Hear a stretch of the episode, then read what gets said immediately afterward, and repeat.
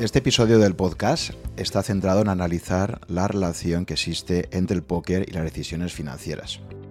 Para ello cuento con la presencia de Leo Marguets, jugadora de póker profesional, y Ricardo Pérez Marco, matemático, experto en Bitcoin y jugador de póker y ajedrez que ya ha participado en varios podcasts anteriores. El podcast está patrocinado por Indexa Capital, un gestor automatizado que te puede gestionar una cartera de fondos de inversión o planes de pensiones indexados al conjunto de la economía mundial con muy bajos costes. Tengo con ellos una cartera de fondos y plan de pensiones desde hace unos años. Si te interesa, te dejo en las notas del episodio mi enlace de invitación para que puedas probar Indexa Capital sin pagar comisiones sobre los primeros 10.000 euros durante el primer año. Y ahora ya vamos con mi conversación con Leo y Ricardo sobre la fascinante relación entre las decisiones en póker y las finanzas. Hola, ¿qué tal? Leo, ¿cómo estás? Hola Juan, encantada. Ricardo, ¿qué tal? ¿Cómo estamos? Hola, hola Juan y Leo, mucho gusto. Oye, pues nada, estoy encantado de, mantener una conversación con vosotros hoy sobre el apasionante mundo del póker y las finanzas. Es un, es un tema que, que hay gente que sí que considera que tiene mucha relación, otras personas no tanto, y, lo que me gustaría es un poco que profundicemos en todo ello, ¿no? Em, a Ricardo ya lo conocéis bien, los oyentes de mi podcast, porque ha estado en, múltiples episodios ya, ¿no? Fundamentalmente todos relacionados con, Bitcoin. Eh, como sabéis, Ricardo es matemático, eh, especialista en Bitcoin, pero también es un apasionado del ajedrez y, de la, y del póker. Es jugador en, en, ambos, en ambos juegos de mesa. Y, fue Ricardo el que me propuso, dijo, oye, pues daría muy bien hacer también un episodio sobre, sobre la relación entre póker y, finanzas, ¿no? Y para ello, pues contamos con el privilegio de estar con, Leo Marguez, que es una de las mejores jugadoras del mundo, o jugadores, así en general, digamos, de póker una profesional desde hace unos cuantos años y así que me gustaría empezar contigo, Leo, que nos cuentes eh, en qué momento de tu vida te metes en esto del póker y se convierte en tu principal fuente de ingresos. Bueno, pues yo la verdad que hasta los 22 años no sabía que era el póker, o sea, lo típico, sabía que en algunas películas se jugaba a póker, pero vamos, cero interés, igual que cualquier otro juego de cartas. Y de repente, una noche, en, una primera cita, de hecho, eh, que estaba yendo bastante bien, le, dije al chico si quería ir a tomar una copa. Y me dijo que no podía eh, porque tenía una partida de póker. Y, en ese momento que dices, ¿en serio? me, va, me voy a quedar sin, sin, salir luego por una partida porque digo, venga, va, me apunto. Y ahí, ese día, que explico esta modo anécdota porque ya ves, ¿no? Pero fue el primer contacto que tuve realmente con el póker como espectadora, deseando obviamente que le eliminaran, de lo que entonces yo no sabía que era un sit and go, que es como un torneillo pequeño rápido. Y, y bueno, las dos historias evolucionaron con el chico, por una parte, bastante tiempo, y, con el póker gracias a él también. Y digo gracias a él porque la verdad que, eh, aunque él no era profesional, me supo transmitir bastante bien de, de qué iba esto del póker. Y si yo hasta entonces me había pensado que era un simple juego de cartas, y bueno, pues arrastraba también todos los estereotipos que quizás muchos de los que nos estén escuchando arrastren, ¿no? Pues un juego que se juega en, en garitos turbios, con con tipos que tienen whisky en mano, un puro en la boca y dos rubias detrás. Y, realmente a la que profundizas en, este juego, te das cuenta que las cartas no son más que una herramienta, pero que es un juego de psicología, de matemática, de estadística, de, saber leer a las personas, de, de, tener empatía, pero a la vez ser, ser frío y calculador, de saber contar historias, a mí me, impresionó, me apasionó y, y, no fue como, en plan, quiero ser profesional. Yo me dije, quiero ser cada día mejor en esto, quiero aprender y quiero mejorar. Y me, me lo tomé bastante en serio, empecé pues, a devorar todos los foros online que había, empezamos a jugar en un club de ajedrez y de póker que estaba en el Ashampla, que lo cerró la policía porque jugar a póker en España no es legal fuera de los casinos. Aunque estés jugando garbanzos, ¿eh? No era el caso, no, no jugábamos garbanzos, pero realmente ese día que hicieron una redada estábamos jugando un torneo de 50 euros. Y, y bueno, como todo en la vida, luego también mm, eh, gocé de bastante buen timing. Eh, se me daba bien, me lo curraba y la primera vez que pisé un casino a jugar el, la liga universitaria, ah, lo gané. Y mi perfil llamaba la atención, ¿no? Porque, bueno, esto hace ya casi 16 años. Y pues una chica eh, que se la veía no muy underground, siempre digo que hasta, hasta los 22 tenía un perfil bastante de, hija perfecta, había estudiado eh, la carrera de Business Studies, que es como un AD en, en Londres, había hecho un máster, no tenía vocación y por aquel entonces estaba trabajando en una empresa de, marketing deportivo. Pero bueno, como te digo, sin, mucha vocación. Total, que eh, ganó ese primer torneo, soy consciente de que mi perfil llama la atención y me salió una oportunidad de patrocinio ah, para, para, jugar por España torneos pequeñitos. Y, y bueno, pues así, me pasó como unos meses jugando eso y llega junio, que es la época en la que todos los jugadores de póker eh, van, en, los profesionales, van en marabunta a Las Vegas, que es la meca del póker. Y durante los meses de mayo, junio y julio se juega el Campeonato del Mundo, las World Series, que son unas series de 60 torneos, o sea, cada día hay un torneo, um, o cada dos o cada tres. Bueno, hay un torneo que, que ofrece un brazalete, que es como lo máximo, ¿no? El que gana ese torneo se lleva un brazalete. Y entre esos torneos eh, está el, el campeonato del mundo, que es como el evento principal, el que da la gloria máxima, que es un evento de 10.000 dólares que lo juegan pues unas 10.000 personas. Total, que mm, yo no iba a ir a ese torneo porque el presupuesto para todo el año ya eran 10.000 dólares eh, de manera que, bueno, pues me iba a quedar en casa viendo como todos mis amigos jugaban ese torneo. Pero, como había tenido, como mi perfil llamaba la atención, me habían hecho un par de entrevistas en la tele eh, previas, como para explicar un poco de qué iba el mundo del póker. De hecho, había tenido que ir a Vegas antes del Campeonato del Mundo para enseñar un poco el Vegas Underground y demás. Y como tuvieron bastante repercusión, ah, me acuerdo que a modo de sorpresa, el country manager de la sala que me patrocinaba entonces, en 2009, a dos días de que empezase eh, el evento principal, me dijo, haz las maletas que vas. Total, que hice las maletas, fui y en ese campeonato del mundo del año 2009, el evento este que os digo, el evento principal de 10.000 dólares, quedé la número 27 de entre 7.000 participantes ese año, que no está mal, pero bueno, fue el, o sea, el ranking por sí está bastante bien, pero el punto de decisión fue que fui la última chica en pie. Y eso ha sido un tema bastante controvertido porque me, dieron el título de campeona del mundo cuando claramente no lo fui.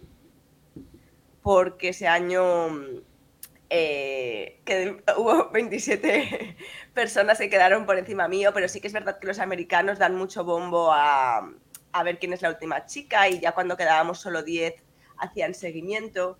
Y si bien a mí me parece hablando en plata, una gilipollez, no voy a ser cínica, a mí me cambió la vida. O sea, del chico que quedó quinto, en el 2009 no se acuerda nadie y a mí literalmente me cambió la vida, pues conseguí un contrato de patrocinio mucho mejor y evidentemente decidí mm, meter toda la carne en el asador y tomármelo súper en serio para aprovechar la oportunidad.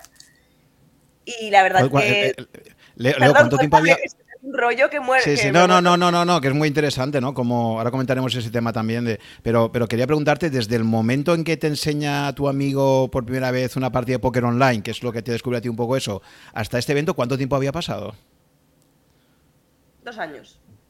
Es que me parece una barbaridad que en tan solo dos años una persona que jamás ha jugado al póker de repente se encuentre entre las mejores del mundo. No es, Tanto, no es tanto si tienes en cuenta el factor online. Eh, porque una persona puede estar 30 años jugando los domingos eh, en el casino y te dice que lleva 30 años o 50 jugando a póker y un chaval o cualquier persona que sea jugador online está a 10 mesas cada día de lunes a viernes jugando y ha experimentado infinitas más ah, situaciones que la otra persona.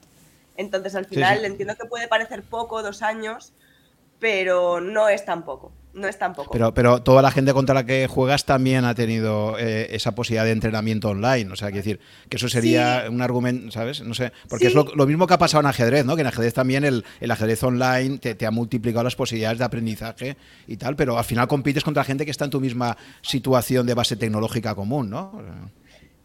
Tienes toda la razón. Eh, si bien es cierto que en el póker eh, no sé cómo ocurre en el ajedrez, pero está muy dividido. Yo quizás en, ese, en, ese, en esa época ah, no había tanto, se llama Grinder, ¿no? El, como el profesional del póker online, eh, no había tanto Grinder online. Eh, no tanto, sí que había, pero había, digamos, poco Grinder online que daba el paso al vivo. Entonces, claro, ahí sí que tenías una ventaja grande. También es verdad que en aquel entonces no había ni una décima parte de las herramientas con las que contamos a día de hoy. O sea, mi yo del 2009 estaría muerta eh, hoy en las mesas. No sé si esto ocurre en el ajedrez. Es que no tengo ni idea de ajedrez, o sea, las reglas. No sé si no, es, no evoluciona tanto el juego como para que una persona que esté en la cresta de la ola hace cinco años hoy no pudiera ganar una partida. ¿O sí? No tanto. Tú, Ricardo, te ves en dos años empezando de cero en póker y poniéndote ahí. O sea, ¿cómo valoras? Eh, a, ver, pero también hay, hay, un factor en, póker que también hay un. el azar cuenta mucho más. Quiero decir que que, bueno, pues eh, a cualquier jugador, al, mejor del mundo, le puedes ganar manos en la mesa, eso está clarísimo. En ajedrez, en ajedrez al mejor del mundo no le ganas una partida ni que esté el borracho, vaya. Es, eh, claro, es muy interesante lo que dices, porque literal, a corto plazo, el azar juega un rol bastante importante en el póker. De hecho, yo he estado en Bratislava en un torneo, eh, en un torneo de póker y el último día se celebra una competición que monta mi patrocinador que se llama eh, Face the Pros, enfréntate a los pros. Porque es, es como una tarde en la que juegas uno contra uno ¿no? en un iPad, en Winamax, que es la sala, en vivo, pero con un iPad cada uno, juegas y te enfrentas. Y jugamos nosotros, profesionales como equipo, contra el resto de personas que igual son 100 personas. Esto en ningún otro deporte eh, habría chance de que los no profesionales ganaran. Aquí ocurre muchas veces. O sea, te puede, mm. te puede ganar. Alguien que no sepa las normas, las reglas del póker, te puede ganar a corto plazo y, lo de estar, otra cosa que me fascina mucho, que, en ajedrez se, comenta mucho y me imagino que en el póker también es cuando hablamos de estar en forma, estar en racha, ¿no? Eh, Sabes que en ajedrez pues hay un jugador que va a un torneo y le sale un torneo brutal, buenísimo, y, luego a lo mejor dos meses más tarde hace otro torneo y queda muy flojo, ¿no? Y, dice, no, es que estoy fuera de forma. Yo le preguntaba a Veselinto Palov esto, decía, oye, ¿qué es esto de estar en forma? Y él tampoco me lo sabía explicar muy bien. Por lo que veo en póker también pasa un poco lo mismo, ¿no? Está el factor azar, pero también además de eso, debe haber algún tipo de factor autorreforzante que cuando empiezas a estar en racha y te va bien, es como que tienes más confianza en ti misma, ¿no? Y, de alguna forma psicológicamente tienes un viento a favor, no lo sé, ¿no? Pero ¿crees que también se da esto de las rachas y...? Totalmente. Eh, cuando tú ganas un torneo, te vienes arriba y entonces también tomas más riesgo. Y hay veces que, el, obviamente, el ser agresivo es un factor determinante en el póker, pero además el verte capaz de coger cada spot que es EV aquí creo que puedo hablar con esta terminología que me seguirán tus oyentes. Eh, o pero, pero, vamos a, no vamos a definir lo que es el EV, que, lo he visto en tu libro, pero mejor que explicarlo. Bueno, el EV es el valor esperado, el valor esperado de las decisiones. Y eso también, bueno, muy aplicable a la vida, aunque la gente no, no es tan consciente. Eh, tú puedes eh, hacer un farol que, que sabes que ganarás 5 mm, de cada 6 veces. Y con ese farol estás imprimiendo dinero, ¿no? Porque tú imagínate que apuestas 30 para llevarte un bote de 120 y lo ganas un porcentaje muy alto de las veces. Pero claro, una de cada seis vas a perder. Si es esa, quizás tú sí que te puede, te puede llegar a liar y creer que no era el movimiento correcto, cuando en realidad a la larga, haciendo ese movimiento, estás imprimiendo dinero. Entonces, el EV es el valor de una decisión a largo plazo. Lo que ocurre que la varianza hace que eh, a veces puedan no salir. Es decir, mira, un ejemplo que se me ocurre así muy sencillo. Que se lo plantee la gente en casa que nos esté escuchando. Imaginando un juego, ¿no? Yo tengo una moneda. Os lo hago los dos, pero no vale porque, ¿sabes? Haceros un juego de estos a vosotros. pero bueno, tengo, os propongo un juego y tiene una moneda al aire y os digo que si sale cara, os doy 150. Y si sale cruz, me dais vosotros a mí 100 euros, ¿vale? Si sale cara, yo os doy 150 euros. Si sale cruz, me tenéis que dar 100. ¿Jugáis o no? Todas las veces, todas las veces. Pues, eh, en fin, que lo que estás describiendo es, exactamente lo que pasa en los mercados cuando inviertes. Quiero decir por que, eso, pero, que hay, el factor de aleatorio, entonces hay que poner las probabilidades de tu lado y que es que es el, el EV, ¿no? En el mercado también, tienes que hacer trades. Lo explicamos por si alguien no lo está haciendo, porque ah, para mí que es Snap, es decir, me tiro de cabeza a este juego, o sea, cómo no, por supuesto, y cuántas, pues la gente eh, no lo ve tan claro, no lo ve tan claro. Entonces es simplemente que tú tienes una moneda al aire, es un coin flip, es 50-50, ¿no? El 50% de las veces perderás 50, ¿no? Porque tú tenías que poner 100 si salía cruz y el 50% de las veces ganarás 75 porque yo te doy 150 si sale cara. De manera que ese juego tiene un EV de 25, ¿no? A la larga es como que ganas 25. Eh, ¿Qué pasa? Que eh, la gente no quiere perder. Entonces el miedo a perder te paraliza. Y esto ocurre, supongo que, eh, bueno, ocurre desde luego en el póker, ocurre en la vida y ocurre en las inversiones 100%. O sea, el hecho de que pueda salir mal te hace no moverte cuando realmente lo chungo o lo arriesgado es quedarte quieto. El problema que veo es... ¿Perdona? Lo, de tiltearte en póker también existe en los mercados. Quiero decir que, precisamente cuando, cuando alguien tiene una mala racha, lo mejor es liquidar posiciones y descansar un tiempo y luego empezar, empezar de nuevo con la, con la cabeza despejada y fresca, ¿no? Pero es, exactamente el mismo. Yo creo que los, los, la audiencia que tiene Juan entiende perfectamente pues, el EV que, como, mm. cuando, cuando se invierte en bolsa o en los mercados. ¿no? El, tema está, si el problema que veo, que, lo leía en tu libro, ¿no? que tú partías de un ejemplo como de moneda de valor esperado, pero luego ya lo aplicabas a un ejemplo empresarial. ¿no? Entonces decías, imagínate una persona que se quiere montar una empresa, durante el primer año tiene un 80% de probabilidades de que, de que fracase, pero luego tiene un 10% de, que gane 500.000, ponías un ejemplo o algo así. ¿no? Eh, claro, el problema que hay ahí es cuando pasas del dominio de algo donde la probabilidad está claramente acotada, como puede ser en un juego matemático de póker, eh, a, un dominio donde la incertidumbre es muchísimo más grande, si tú montas una empresa y, ya que aciertes con el business, o sea, el business plan de una empresa a los seis meses ya hay que tirarlo a la basura, todo el mundo sabe que... Entonces el problema que veo es cómo computas eh, esas probabilidades, al final tienes que hacer escenarios, pero, pero ahí mm, sobre el papel puede resultar muy claro, pero la realidad es que estamos en un dominio muy distinto, donde hay mucha más incertidumbre sobre las recompensas, ¿no? Pero sí, pero no, porque en el póker también es información imperfecta, no es como el ajedrez que juegas con información total. En el póker yo no sé las cartas que tiene mi rival, yo sé el abanico de cartas que tiene su rango. Y si es un buen jugador, va a estar equilibrado, balanceado, ¿sabes? Cuando hace una apuesta no siempre va a ser mano buena, o sea, va a tener ciertas manos muy buenas y ciertas de farol. O sea, eh, en el póker estamos constantemente tomando decisiones con información imperfecta y lo fantástico, lo bonito es que puedes llegar a elaborar ecuaciones basadas en variables que no conoces al 100%. O sea, puedes llegar a hacer fórmulas matemáticas en, las cuales algunas de las variables eh, son incógnitas.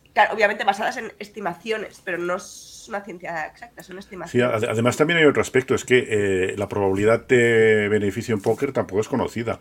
Eh, si vas, por ejemplo, al casino, no es igual de rentable jugar un lunes que jugar un viernes o un sábado.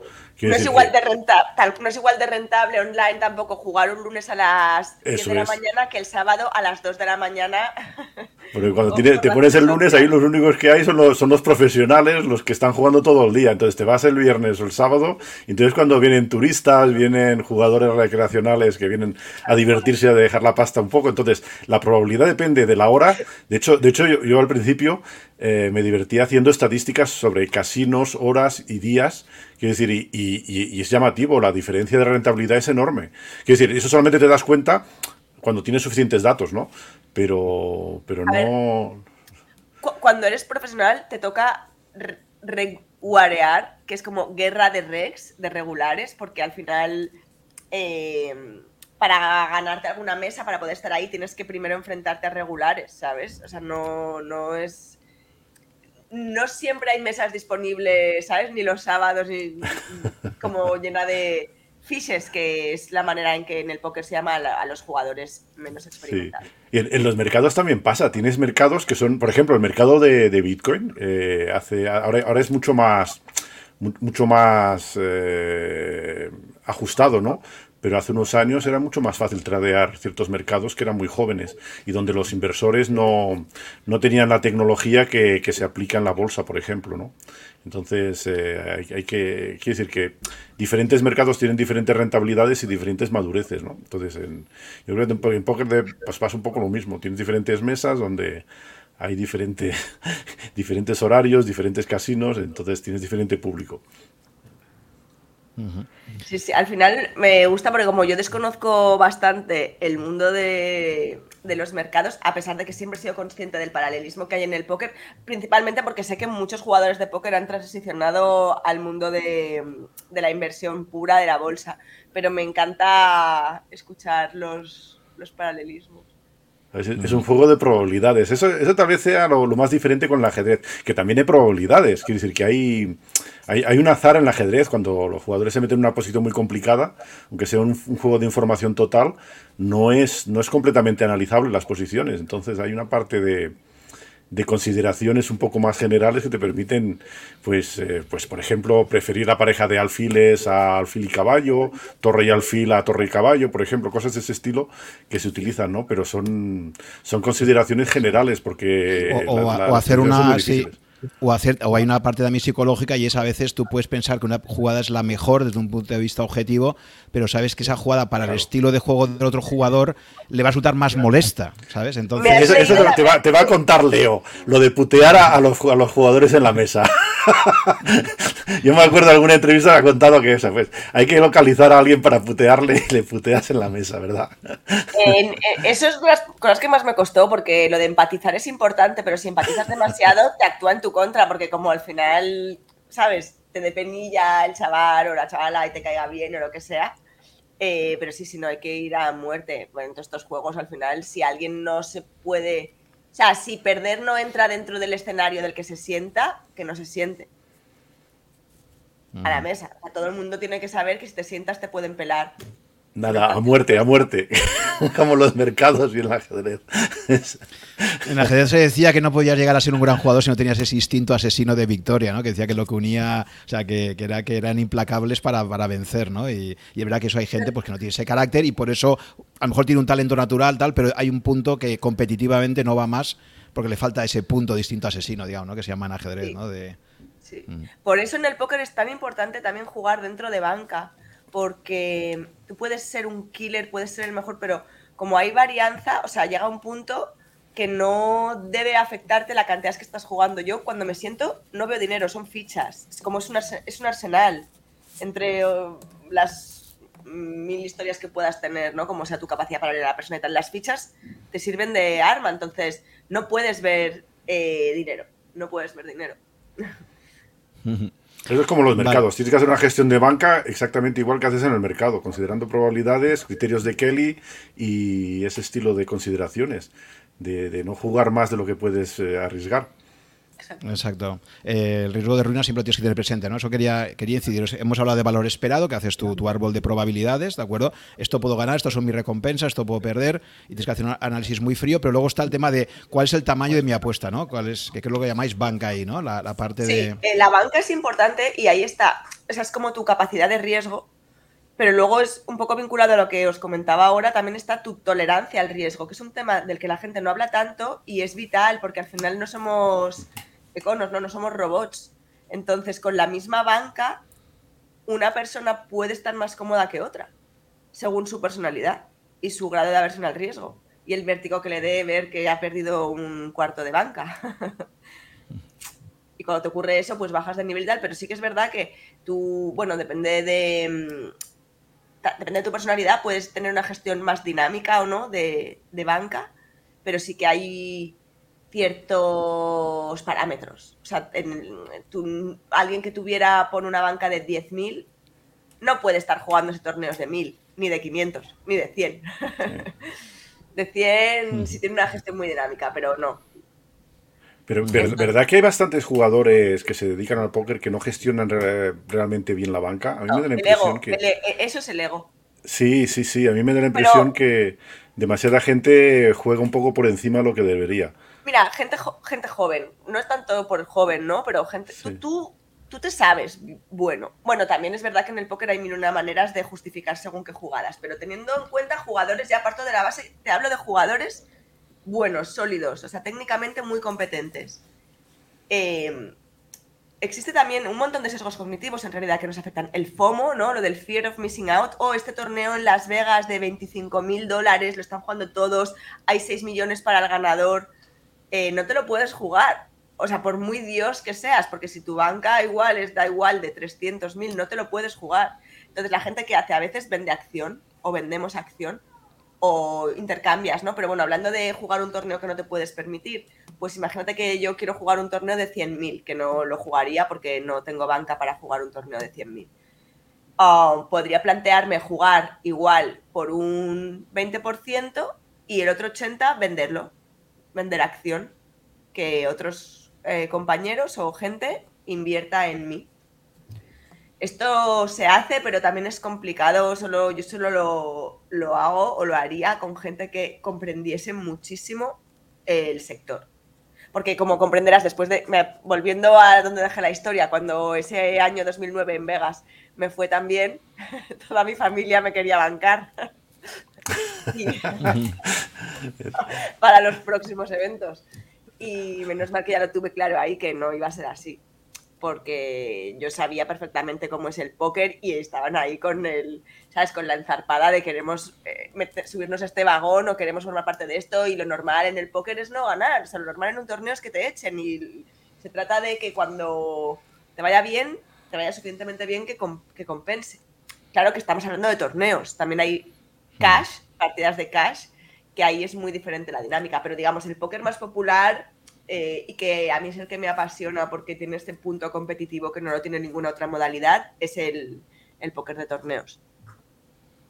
Que igual si quieres te explico muy breve, o te digo te, porque Ricardo se pilota cómo funciona un torneo de póker, para que te puedas hacer una idea. Imagínate, pondré un ejemplo también sencillo un torneo de mil dólares de inscripción, o sea, para sentarte en la mesa tienes que poner mil dólares, que esto es algo que a la gente le sorprende, pero no necesitas ningún tipo de, no tienes que estar federado, no tienes que nada. Tú tienes mil dólares, tú puedes registrarte a ese torneo.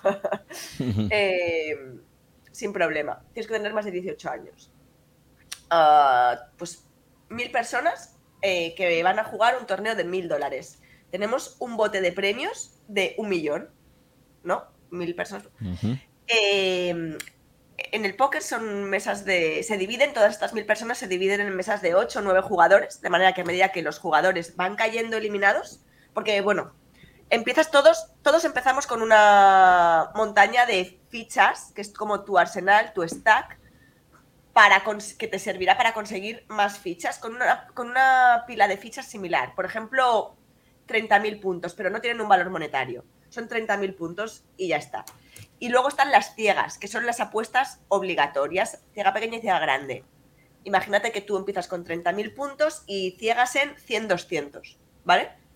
De manera que, por ejemplo, cada hora las ciegas van aumentando. ¿Para qué? Para incentivar la acción. Eh, para que cada vez representen una parte más grande de tu pila de puntos. Y estas apuestas obligatorias también van rotando cada mano mm, para que así siempre tú tengas como una parte implicada. Bien, dicho esto, empieza el torneo, mm, mesas de 8 o 9 jugadores. Tú vas acumulando fichas, si se va cayendo la gente, vas eliminando a gente. Eh, al final lo que hacen es rompen mesas y reubican a la gente en los huecos que se han ido eh, creando en las otras mesas. O sea, la gente que se sale es porque, perdón, la gente que se sale es porque le han limpiado todo lo que claro, Porque se ha quedado con cero fichas. O sea, a medida que te van eliminando Claro, tú de los 30.000 hay un momento que te quedas mm, con cero, tienes un encontronazo, juegas una mano vasolín, que se apostando todo, te, pelan y se te acaba tu vida en el torneo. ya está, ya no puedes decir compro más. Bueno, hay torneos que permiten durante cierto tiempo recomprar, pero lo estándar es que ya está, a la calle, al siguiente. Entonces, llega un momento que suele ser alrededor del 15% de jugadores. Es decir, si hemos dicho que había 1000 jugadores, cuando quedan 150, el 150 ya empieza a cobrar. Es decir, que por ejemplo del 150 al 130 mm, cobran 1500. Del 130 al 100, 2500. Y va subiendo de forma muy paulatina, de manera que los premios gordos están en los últimos 8, en la mesa final. Y normalmente el ganador se suele llevar un 20% del total del prize pool. Es decir, en este torneo ficticio que nos hemos inventado, el ganador se llevaría unos 200.000.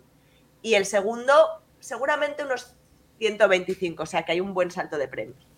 Entonces, cuando quedan 160, que faltan 10 personas para eliminarse, para empezar a recuperar la inversión, eh, todo cambia. Ahí hay que cambiar tu estilo de juego. Incluso un poco antes, ¿no? Tienes que cambiar. Tú, Ricardo, cualquier matiz que pienses que puedes. No, no la, jugadora de torneos eres tú. Yo juego al cash. Pues que no tengo tiempo para torneos. Pues cuando. No, no, estás explicando perfectamente, sí. Cuando se acerca el momento de entrar en premios, los stacks gordos, grandes, la gente que tiene muchas fichas, puede dedicarse a atizar, es decir, a jugar rangos muchísimo más amplios de lo que jugaría normalmente, de lo que es, digamos, óptimo, porque el riesgo de caer eliminado cuando estás a punto de entrar en premios es muy grande y los stacks medios y los pequeños tienen que mm, apretar el culo, básicamente, ¿sabes? En plan, cerrarse en banda, no tomar muchos riesgos, tomar muy pocos riesgos. Y el 151 se irá a casa con los bolsillos vacíos y el 150 cobrará. Y así es como funcionan los torneos. Em, entonces, es muy interesante eh, saber también gestionar las, las rachas, ¿no? Los momentos en los que puedes permitirte tomar más riesgos y lo que menos. Y lo que diferencia muchas veces veo más a un recreacional de a un, de un amateur es que, por ejemplo, cuando un jugador recreacional se dobla, es decir, consigue doblar su stack, normalmente lo que hace es no jugar más. Le da tanto gusto esa sensación de haber multiplicado sus fichas que en vez de utilizarlas inteligentemente para crear aún más fichas, porque es el momento en el que puede permitirse riesgos sin eh, amenaza de ruina, lo que hace es al revés, es se blinda se cierra en banda, que, se, ¿sabes? Porque realmente es tal cual, porque al cerebro le da gustito disfrutar esa doblada, esa cantidad de puntas, y a las dos horas estás pelado como una rata porque no has sabido utilizar esa ventaja en ese momento determinado que habrías podido tomar riesgos sin que tuviera consecuencias nefastas por, pues eso, pues, pues, pues por nuestros propios sesgos. ¿Has visto, Juan, cómo los profesionales saben cómo explotar a los recreacionales, como en la bolsa? sí, sí. No, pero, pero, lo que pero eh, si te parece, eh, Ricardo, conecta esto con el criterio de Kelly, ¿no? Porque precisamente el criterio de Kelly va, en esta línea, ¿no? De, o sea, bueno, pero fíjate, fíjate que eh, para los jugadores de torneos como, como Leo, es que es que es súper difícil porque las, las, probabilidades para tener un premio sustancial son muy bajas. Ahí, pues eso, ya te lo he dicho, que, los primeros esencialmente tienen un premio importante. Entonces tienes que jugar muchos torneos para realmente saber la rentabilidad que tienes y por lo tanto poder calcular un poco con Kelly y tu, y tu stack en qué, en qué torneos te puedes meter. Por cierto, los, gatos de Leo saben un montón de póker, siempre anda posteando fotos. No, no, no, decir nada, no quería decir nada porque no sé si le oíais, pero yo estaba viendo detrás de la, estaba escuchando detrás de la puerta y digo, se va a quedar sin uñas. Le he abierto y no soportan no ser el prota, los que estáis viéndolo por, por vídeo ya era. Pero que los, tiene, los tiene ahí cuando juega, cuando grindea online, los tiene ahí que le dan consejos, ¿eh? si hago una falta siempre puedo decir que es el gato, es verdad. Oye, y, un aspecto, un aspecto que me llama mucho también la atención, eh, que insistes mucho, es cómo el juego, el, propio póker, necesita evolucionar tan rápido. Dice, tú comentas en tu libro, y también te lo he escuchado, que, que ha cambiado muchísimo las estrategias en póker desde el 2008-2010 que empezaste hasta ahora, ¿no? Y es una cosa que me llama muchísimo la atención también, ¿no? Como un mismo juego con las mismas reglas, ¿en qué sentido crees que ha cambiado tanto en estos últimos 10 o 15 años? Por ejemplo, ¿por qué decías que, ¿sabes? Sobre todo, antes era más tendencias, ¿no? De tamaños, los que están arriba de todo, jugando las partidas más altas de, Cash, eran los que más o menos creaban tendencias. A día de hoy es ya un tema de inteligencia artificial. O sea, a día de hoy, cuando hablo de inteligencia artificial en el póker, hablo de softwares, trackers, softwares que, que te permiten revisar jugadas ah, cuando no estás eh, in-game. O sea, para que. Para poner también ejemplos. Yo normalmente estoy jugando online, ¿no? Pues tengo una mano que no tengo claro cuál era la mejor línea. Porque puede, hay veces que eh, puede ser EV más, o sea, puede tener valor esperado positivo o pagar y subir, ¿no? Las dos líneas, o pagar o subir, tienen valor esperado positivo, pero hay una que, lo tiene, que es mayor. Entonces yo en ese momento en game no lo tengo claro, marco la mano, marco varias manos de la sesión que haya tenido dudas, lo mismo si estoy jugando en vivo, me apunto la mano, porque es tentador quedarte con el run run en ese momento. O sea, es tentador cuando tienes la duda abstraerte y ponerte a darle vueltas a esa mano. Pues eso es error terrorífico porque te saca totalmente de foco, te saca de la partida. Entonces yo por suerte eso ya he superado, las apunto, sigo focus y ya la miraré otro día cuando no esté jugando. Entonces pues al día siguiente o cuando sea, puedes introducir la mano en un software que ya en el cual ya has introducido previamente los rangos de cada jugador en cada posición. Obviamente el software juega perfecto la population, o sea, la gente con la que te enfrentas no, de manera que a veces puedes retocar algunas variables si sabes que el rival al que te enfrentabas no estaba jugando perfecto, puedes mm, meter esa sutileza en el, software. Eh, y la inteligencia artificial es capaz de decirte cuál es el movimiento que te va a generar un valor esperado mayor dado ese spot en concreto. Y nunca hay dos spots iguales de entrada porque la persona es diferente, pero igualmente siempre hay algún matiz, siempre hay algo que hace diferente. Piensa que en las mesas estamos jugando ocho jugadores, simplemente que te estés enfrentando contra el que está dos o más a tu izquierda ya cambia todo, ¿no? Por rangos y tal. Entonces, eso te sirve para mm, familiarizarte con esas posiciones, con esas situaciones y que luego en vivo, in game, sepas uh, actuar de la manera que te va a proporcionar más beneficios. O sea que realmente uh, los, los softwares son un peligro si no los sabes utilizar bien, porque, mm. eh, claro, estás, eh, cuando tú pones una mano en un software, eh, asumes que está jugando perfecto, que los dos rivales están jugando perfecto, y eso en la vida real nunca, nunca sucede.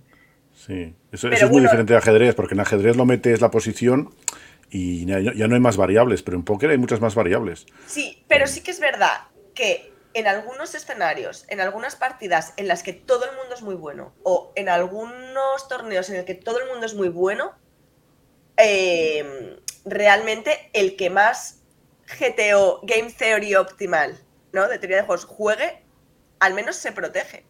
Porque, mira, volviendo a un ejemplo así un poco mundano que he puesto alguna vez y que creo que lo expresa perfecto. Imagínate que estamos jugando un campeonato de piedra, papel, tijera.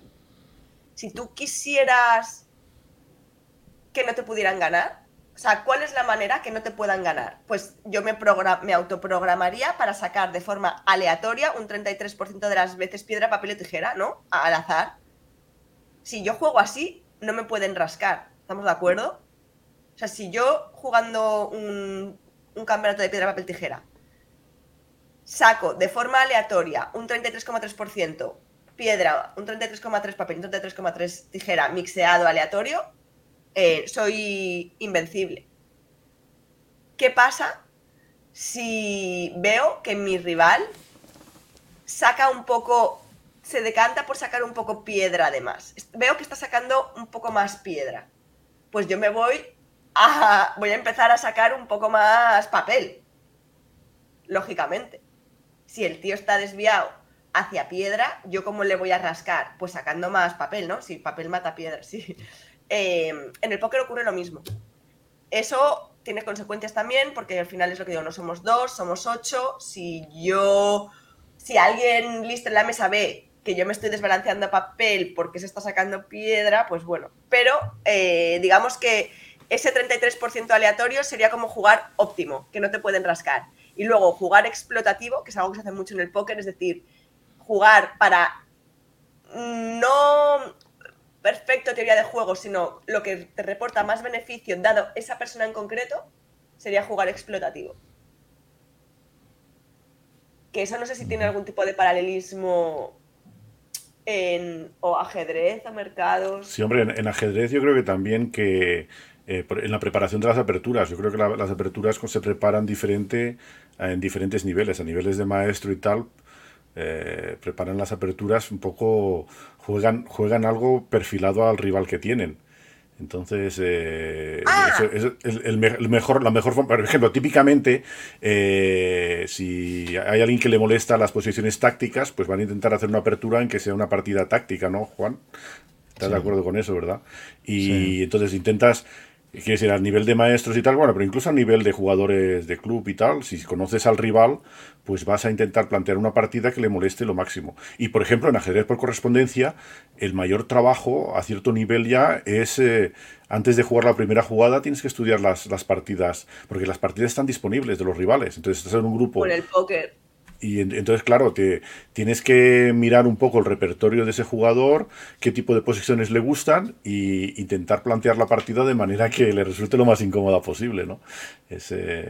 Eso es igual, en, el, ¿eh? en, el, mercado es un poco diferente, porque en el mercado no juegas contra, juegas contra una masa, contra el mercado, ¿no? Entonces, ahí también tienes que adaptarte según el tipo de mercado, pero bueno, es, es yo creo que en ajedrez sí que sí que es muy parecido la preparación que se hace específica contra los rivales. Sí.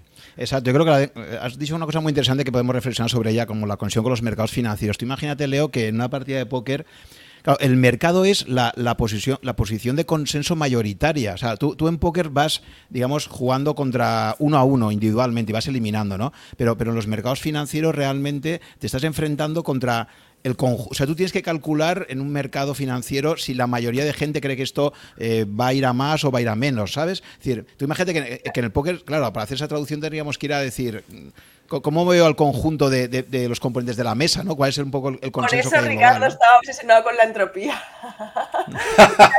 Ahí viene, seguro. Es que, es, que, ¿eh? es que, ahora cuando he hablado de la mesa en que todos juegan muy bien y tal, digo, joder, entropía bajísima. Es decir, el problema, el problema de póker es que te estás en una mesa que a lo mejor hay, gente que juega muy bien en la mesa y gente, y gente que no juega bien. Entonces, ¿cómo, cómo juegas? Porque si tú... Entonces, lo que primero es aislar al rival, ¿no? Quedarte la mano con justo, si tú tienes una situación en la que hay, si, no si no logras quedarte uno contra... A ver, lo que siempre quieres es quedarte uno a uno contra el menos bueno. Sí. ¿Vale? Eso es lo ideal, porque también a la hora de estimar rangos no es lo mismo enfrentarte a un rango que a dos o tres rangos. Entonces no somos adivinos, siempre digo, o sea, es muy difícil. Entonces eso ya es complicadísimo jugar three-way a, tres o cuatro.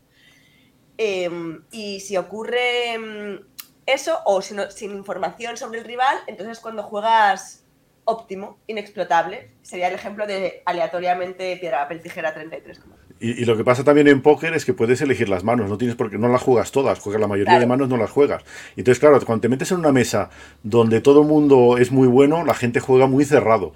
Se vuelve la partida muy aburrida, está todo el mundo ahí, eh, pues al menos quiere decir que, bueno, no, te ves superior a los demás, pues debe ser el primo de la mesa, ¿no? Y entonces intentas cerrarte el juego y jugar con las mejores manos. Dice, al menos así me defiendo, pero, pero yo recuerdo las, peores partidas más aburridas porque yo soy un jugador recreacional, ¿no? Entonces, pero fíjate que los profesores profesionales, profesionales de verdad, o sea, los profesionales buenos, buenos, siempre van a dar acción a los jugadores recreacionales, pero no acción como de triquiñuelas, sino porque saben que un recreacional está allí para pasarse un, para pasar un buen rato. ¿Qué recreacional va a volver a sentarse en una mesa? Fíjate, lo estabas describiendo tú ahora y era un drama. ¿Qué recreacional va a sentarse en una mesa si se pasa tres horas sin jugar una mano, que todo el mundo solo va con las súper buenísimas? Eso es un coñazo. Entonces, eh, si te encuentras en una situación que estás jugando con jugadores que son claramente recreacionales, que, ojo, recreacional no quiere decir también que sea un tío tonto, un recreacional, yo he jugado contra gente eh, que de tonto no tenía un pelo, que igual era, habían tenido empresas o inversores de otras historias y simplemente venían a pasárselo bien, porque al final tú decides qué relación quieres tener con el póker. O sea, en mi caso soy profesional, pero yo siempre defenderé que el póker puede ser. Disculpad un segundo, de verdad, ya no me No, pero es que en este tema yo recuerdo en pues una, vez jugando en Las Vegas, que había un torneo, un torneo grande y tal, y, me puse a jugar cash, y pero la peor mesa que recuerdo, porque ahí todo el mundo no se movía nadie, todo jugaba muy bien y tal, muy GTO y tal, entonces dices, bueno, pues ahí a esperar tener alguna buena mano y a esperar rascar algo, pero no era... Eso es horrible, eso es horrible, quiero decir, eso no ayuda al juego en absoluto, em, porque al final, obviamente, los profesionales que queremos jugar contra recreacionales, pero al final para cuidar el ecosistema, ese recreacional tiene que pasárselo bien. Y volviendo a lo que decía antes de la relación que quieres tener con el póker, tú puedes decidir que sea tu profesión y dedicarle un tiempo inhumano e incluso que llegue, o a ser algo bastante absorbente, pero es it's ok, ¿no? Cualquier cosa que lleves hasta el punto que eres élite, pues va a ser absorbente, va a ser incluso un poco obsesivo. Pero Juan, pasa, como, como en ajedrez, que tienes situaciones en que tienes maestros jugando contra amateurs. Fíjate, ¿eh? imagínate un torneo así. Es que, pero eso es brutal, porque eh, en ningún otro deporte, o sea, imagínate tenis, ¿no? Tú no puedes sentarte contra, entrar en una cancha, entrar en Wimbledon y que te toque primera ronda contra Rafa Nadal. O sea, ni estamos locos. En el póker no solo puedes, sino que además le puedes ganar sin hacer trampas. Em, y lo que te decía que puede ser un, puede ser un hobby increíble. O sea, eh, el póker es muy divertido. O sea, el póker, de hecho, yo empecé que era mi hobby y nunca pensé que me iba a profesionalizar. Ah, ocurrió de forma muy orgánica, pero es que eh, es como que está, no sé, socialmente peor visto cuando hay torneos hoy en día de 50, 100 euros y te puedes estar seis horas un viernes pasándotelo bien de risas con amigos jugando un torneo de póker o en un casino jugando el torneo de póker que es lo mismo que te costaría igual, ¿sabes? Ir a cenar y a, yo qué sé, echar unas bolas en un campo de golf, ¿sabes? Entonces, que, que hay que cuidar al recreacional en ese sentido, porque al final hay que hacer que se lo pase bien. puede parecer un poco como cuidarle, en plan, para luego, o sea, vamos a cebarle para luego comérnoslo, ¿no? Pero no, me refiero que al final... Eh, personalmente yo creo que es sano que los jugadores nuevos o que vienen al póker con otro objetivo, que ah, puede ser simplemente pasarlo bien, que logren ese objetivo para que vuelvan y porque al final, como bien dice Ricardo, es muy coñazo las mesas en las que están todos los profesionales eh, jugando cero, hablando cero, no, no, no eso sí, pues, la mesa de póker puede ser mucho más divertido que, jugar una partida de ajedrez, porque sobre todo si hay gente que, habla y está animada y tal, y además es muy interesante, porque en las mesas donde se habla también son mucho más rentables en general. La gente se mete más dinero en juego. Es una diferencia. Tremenda, diferencia de locos, de locos, América. La gente se desinhibe. Aquí también pasa en, el ajedrez. Y es que la diferencia. No, no, en ajedrez nadie. Bueno, solamente jugando partidas de club, donde la gente jugando rápidas sí que, sí que habla mucho, pero en, torneos prohibido hablar, vaya. Le dices algo al contrincante y te viene el árbitro, llama al árbitro y te penaliza. Vacilar. O sea, tú no le puedes vacilar. ¿Qué va? No, pues no puedes decir nada. Serías lo peor, serías, serías lo peor. Calla, que la última que me han contado es que, es que si uno tiene un tic, tiene que avisarlo antes de la partida, que si no le pueden penalizar porque pueden interpretar que está molestando al rival, vaya. que el ajedrez es una cosa muy seria. Bueno, volviendo, a, volviendo al, tema tuyo de tu trayectoria, entonces eh, me queda claro que parece que eh, la inteligencia artificial y, la utilización de software es lo que, lo que a tu juicio ha provocado un cambio muy grande. Eh, en ese sentido podemos decir que hace 40 años no había evolución también, es decir, que un muy buen jugador de los años 50, 10 años más tarde, tenía que evolucionar también sus estrategias? ¿O crees que en aquella época no hacía falta y realmente el cambio ha venido ahora porque ahora sí hay esas herramientas de análisis que antes no existían? A otro nivel también evolucionaba, porque al final es como que todos íbamos comprendiendo mejor el póker, ¿no? A nivel matemático, sino que iba mucho más lento. Pero claro, ahora ha sido una velocidad estrepitosa, o sea, ahora que a todos a veces hacemos la broma de, uff, imagínate estar ahora jugando en 2009 con lo que sabes ahora. Y también hay, también hay escuelas, ¿verdad? Porque a mí, a mí me llama la atención que en España se juega mucho mejor que en, que en otros sitios. decir que... Hay varios factores por eso, yo creo. La proliferación de escuelas, luego que la legislación es tan mala en España que muchos jugadores han tenido que irse fuera de España para poder ejercer. Eh, y eso hace que eh, no hay coste de oportunidad, ¿no? Te vas para trabajar eh, de lo tuyo, no tienes a tus amigos de toda la vida que te proponen planes eh, divertidos, mm, a veces no tienes ni a la novia o el novio, entonces estás en una misión. Mucha gente se va, literal, para un periodo X de tiempo a intentar ganar el máximo dinero, entonces eso hace que estés 24/7 dedicado a eso y que también te vas en grupo, entonces vives con un grupo de grinders que ya se retroalimenta a todo. Y luego que a raíz de los primeros jugadorazos, yo creo que eso también ha hecho como que existan una serie de referentes ¿no? dentro del mundillo que también ayuda. Y desde luego, eh, sí, somos el país que yo creo que tiene más escuelas de póker top del mundo. No, y luego lo ves, mucha gente joven, muy buena, y en fin, y luego la teoría, sí, es que cuando lo ves comparado con el ajedrez, yo creo que la teoría de póker aún está en pañales, quiere decir que, claro, en ajedrez tienes, tienes 150 años casi de, teoría, ¿no? Entonces, eh, pues, eh, te puedes, pues, cuando te estudias desde Steinitz hasta, hasta los, los tiempos modernos, ahí y, yo creo que en póker hay, hay, lo que pasa es que las, máquinas ayudan mucho, pero claro, eh, las máquinas también va, habiendo revoluciones a eso. Bueno, es que imagínate, la bueno, de entrada que en póker hay muchas modalidades, eso también cambia, pero hablando sobre torneos, o sea, en una mesa, es que hay, hay ocho posiciones. O sea, tú imagínate los árboles que se crean. sí, no, pero tabularlo todo es, es, imposible, pero, pero luego el estilo, el estilo es que lo que decíamos, eh, es, es, mucho más previsible cómo juega un profesional que cómo juega un, un recreativo. Aunque sea el recreativo, claro, va a ser mucho más rentable. Pero Por eso, las primeras horas, jugar contra un recreacional es complicado, porque luego ya le pillas el ritmo. Pero yo siempre digo, yo he mm. jugado con algunos recreacionales que me han vuelto loca, o sea, que me han las primeras horas, em, ¿sabes? si les caen un poco las suyas, porque nunca te imaginas que pueda llegar a tener esa carta en esa secuencia de acciones. Entonces, eso... Eso cuando, cuando llega el recreacional y empieza a hacer un stack, entonces ahí es cuando los profesionales se comienzan a divertir, porque entonces la mesa se anima, todo el mundo quiere jugar contra él, ¿no? Pero...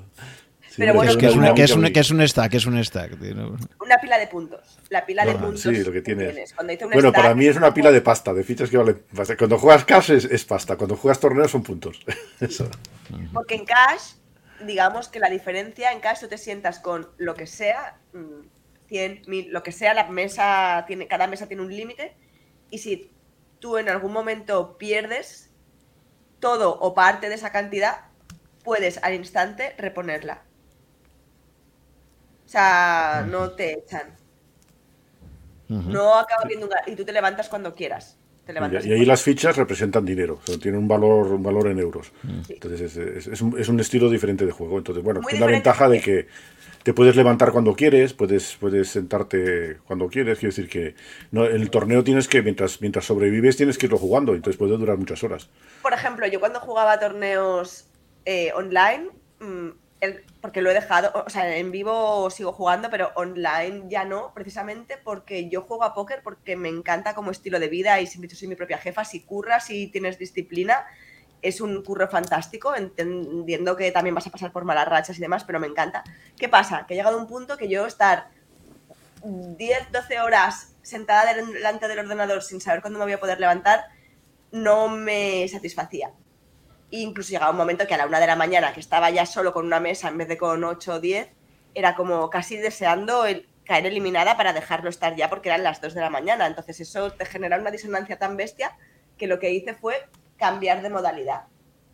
Y durante una época jugué expresos, que son una partida de torneos más como de tres personas muy corta, pero ahora ya estoy pasándome al cash como una señora, que en el cash te llaman de Amazon, te levantas, abres tranquilamente, no tienes que estar ahí, no pasa nada. Y la diferencia principal, como decía Ricardo, es que en torneos la pila de puntos es variable constantemente, con lo cual tienes que estar acostumbrado a cambiar de marchas y a saber jugar multi-stack, es decir, tienes que saber jugar con 10, 20, 30, 100, 200 ciegas según el momento. Y en cambio en cash siempre juegas muy profundo, con un stack muy profundo, entre 100 y 200 ciegas. Y eso cambia muchísimo el juego. Cambia muchísimo los rangos, cambia todo el, tema de horarios también pasa en los mercados financieros. La gente que opera en divisas, que está el mercado abierto las 24 horas, es muy diferente que la gente que opera en bolsa, donde que puede ser bolsa europea o americana o asiática, donde los horarios son diferentes, ¿no? Pero también hay gente que yo creo que por razones personales eh, adapta el, trading a, los horarios que más le convienen también. Total, yo este seguramente estoy dejando de ganar un poco por elegir horarios que se ajusten más al estilo de vida que quiero llevar. Pero ah, es que al final eh, no todo es LV. O sea, yo sé que si también si me fuera a vivir fuera, que tengo muchos amigos que lo han hecho y pienso, ole, porque están en un momento vital que les apetece, o por X, que nada es gratis, que también renuncian a cosas cuando se van. Yo no he querido y me lo preguntan mucho, pues que al final, hostia, no todo se mide en, en pasta al final, a mí la satisfacción que me da igual levantarme cada mañana aquí en mi casa con mis perros escuchando pajarillos, pues igual en Andorra o en Londres no lo tendría. Y en este momento vital de mi vida no me, compensa, ¿no? Entonces, eso es algo muy importante también, que a veces he pecado como jugadora de póker de pensar solo en EVs, ¿sabes? De la vida, de todo. Y no sé, que al final la utilidad de las cosas también es importante. Eh, si te parece, Leo, volviendo a tu trayectoria profesional, me gustaría que nos contaras eh, claro, has hablado que desde el principio te pudiste beneficiar de esa creación de marca personal, ¿no? que en tu caso, pues un, factor de azar lo aprovechas eh, a tu favor y, eso está genial, ¿no? Entonces, eh, yo entiendo que para una jugadora profesional de póker hay dos fuentes de ingresos principales, la que obtienes en los torneos o cuando vas a jugar a una mesa, aunque sea haciendo cash, como decía Ricardo, y luego está la parte de patrocinios, la que te aporta, digamos, que eh, igual que en el mundo del ajedrez, cuando un jugador profesional va a un torneo ya tiene, un, ya tiene una, eh, un fee, ¿no? Que le van a pagar por el mero hecho de aparecer en el torneo ya tiene un fijo. Luego también tienes sponsorizaciones. Entonces me gustaría que dentro de lo que son ingresos eh, tuyos o en general... Te hable un poco. Te comento, hoy en día casi todos los patrocinios que existen no es tanto de darte dinero fijo, sino de pagarte algunas inscripciones. O sea, que tú o materializas o no es un duro. O sea, que tienes que materializar. Si por mucho que te paguen torneos, si no entras en premios, si no, bueno, materializas ese dinero, nada. Eh, entonces yo he pasado por rachas. Uh, prepandemia. Em,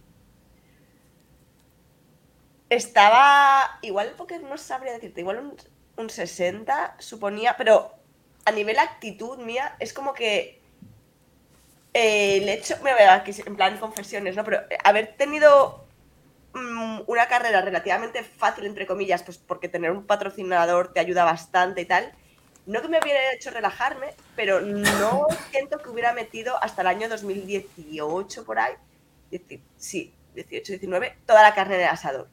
Y, había, y seguí, hacía otras cosillas, hacía formaciones, monté una empresa mm, de consultoría, he hecho cosas chulas, he ido a, hacer una formación de dos semanas a Sauber, ¿sabes? El equipo de ingenieros de Fórmula 1 y cosas que me motivaban.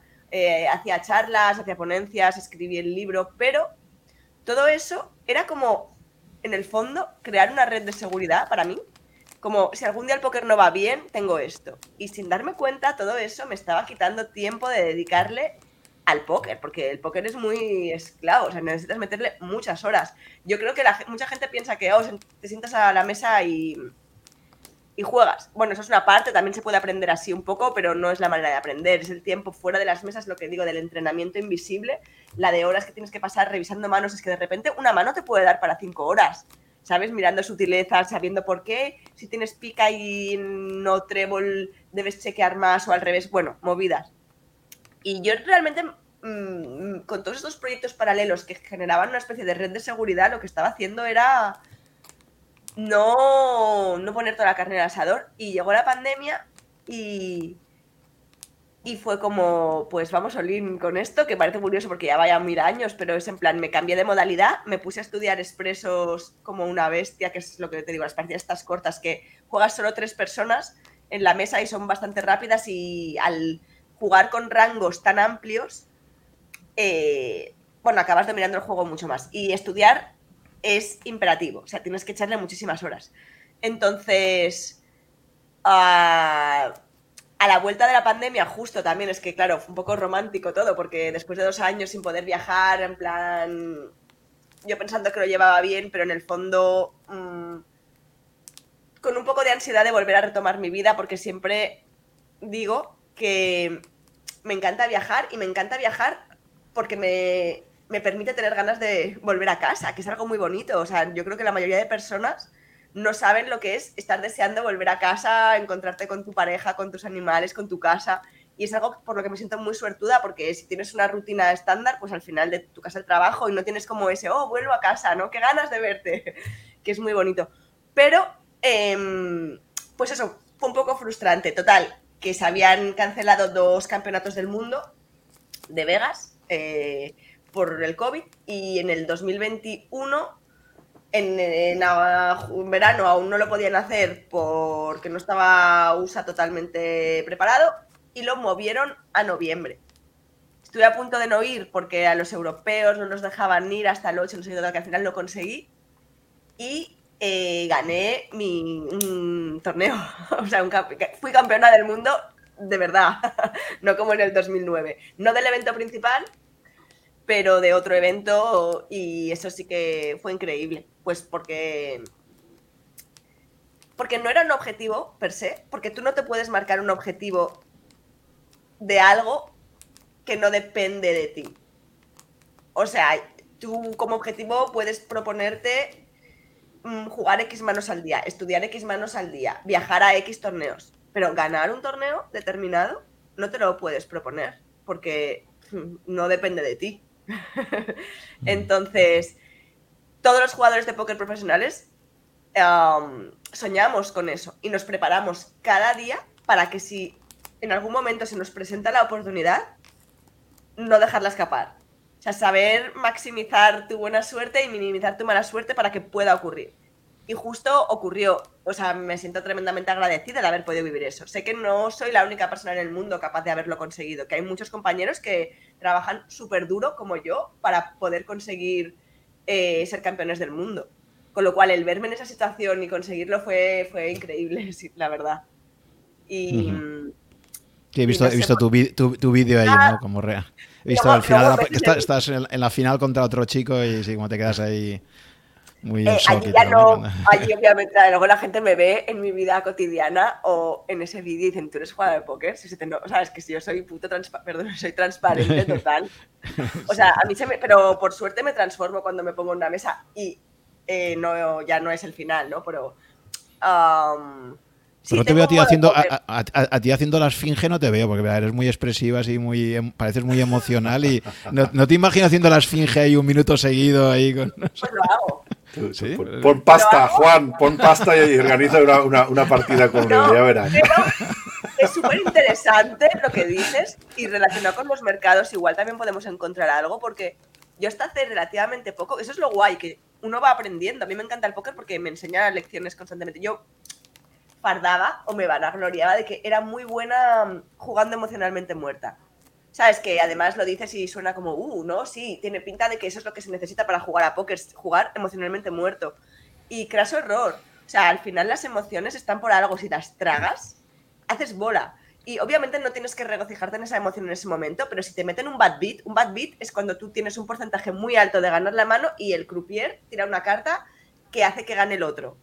Eh, o sea, tú no has jugado mal, ha sido el azar, ibas ganando de calle y boom. Pues ese, ese se llama Bad Beat, um, que es lo que a la gente a veces les hace entrar en tilt, que eso seguro que en los mercados hay. En tilt es cuando desquicias y empiezas a ir a todo y juegas mal y ya no razonas. Pero bueno, eh, respecto a lo de las emociones, reconocer que eso te ha sentado mal y que vaya mierda que te hayan reventado un bote que era tuyo el 80% de las veces es sano, porque decir, ah, sí, no pasa nada, o sea, que claro que no pasa nada, que es varianza, que eh, seguimos la siguiente mano y ya, pero reconócetelo, que estás jodido, que te ha molestado mucho, que es una tocada de huevos muy grande, porque si hubieras ganado esa mano estarías eh, montadísimo.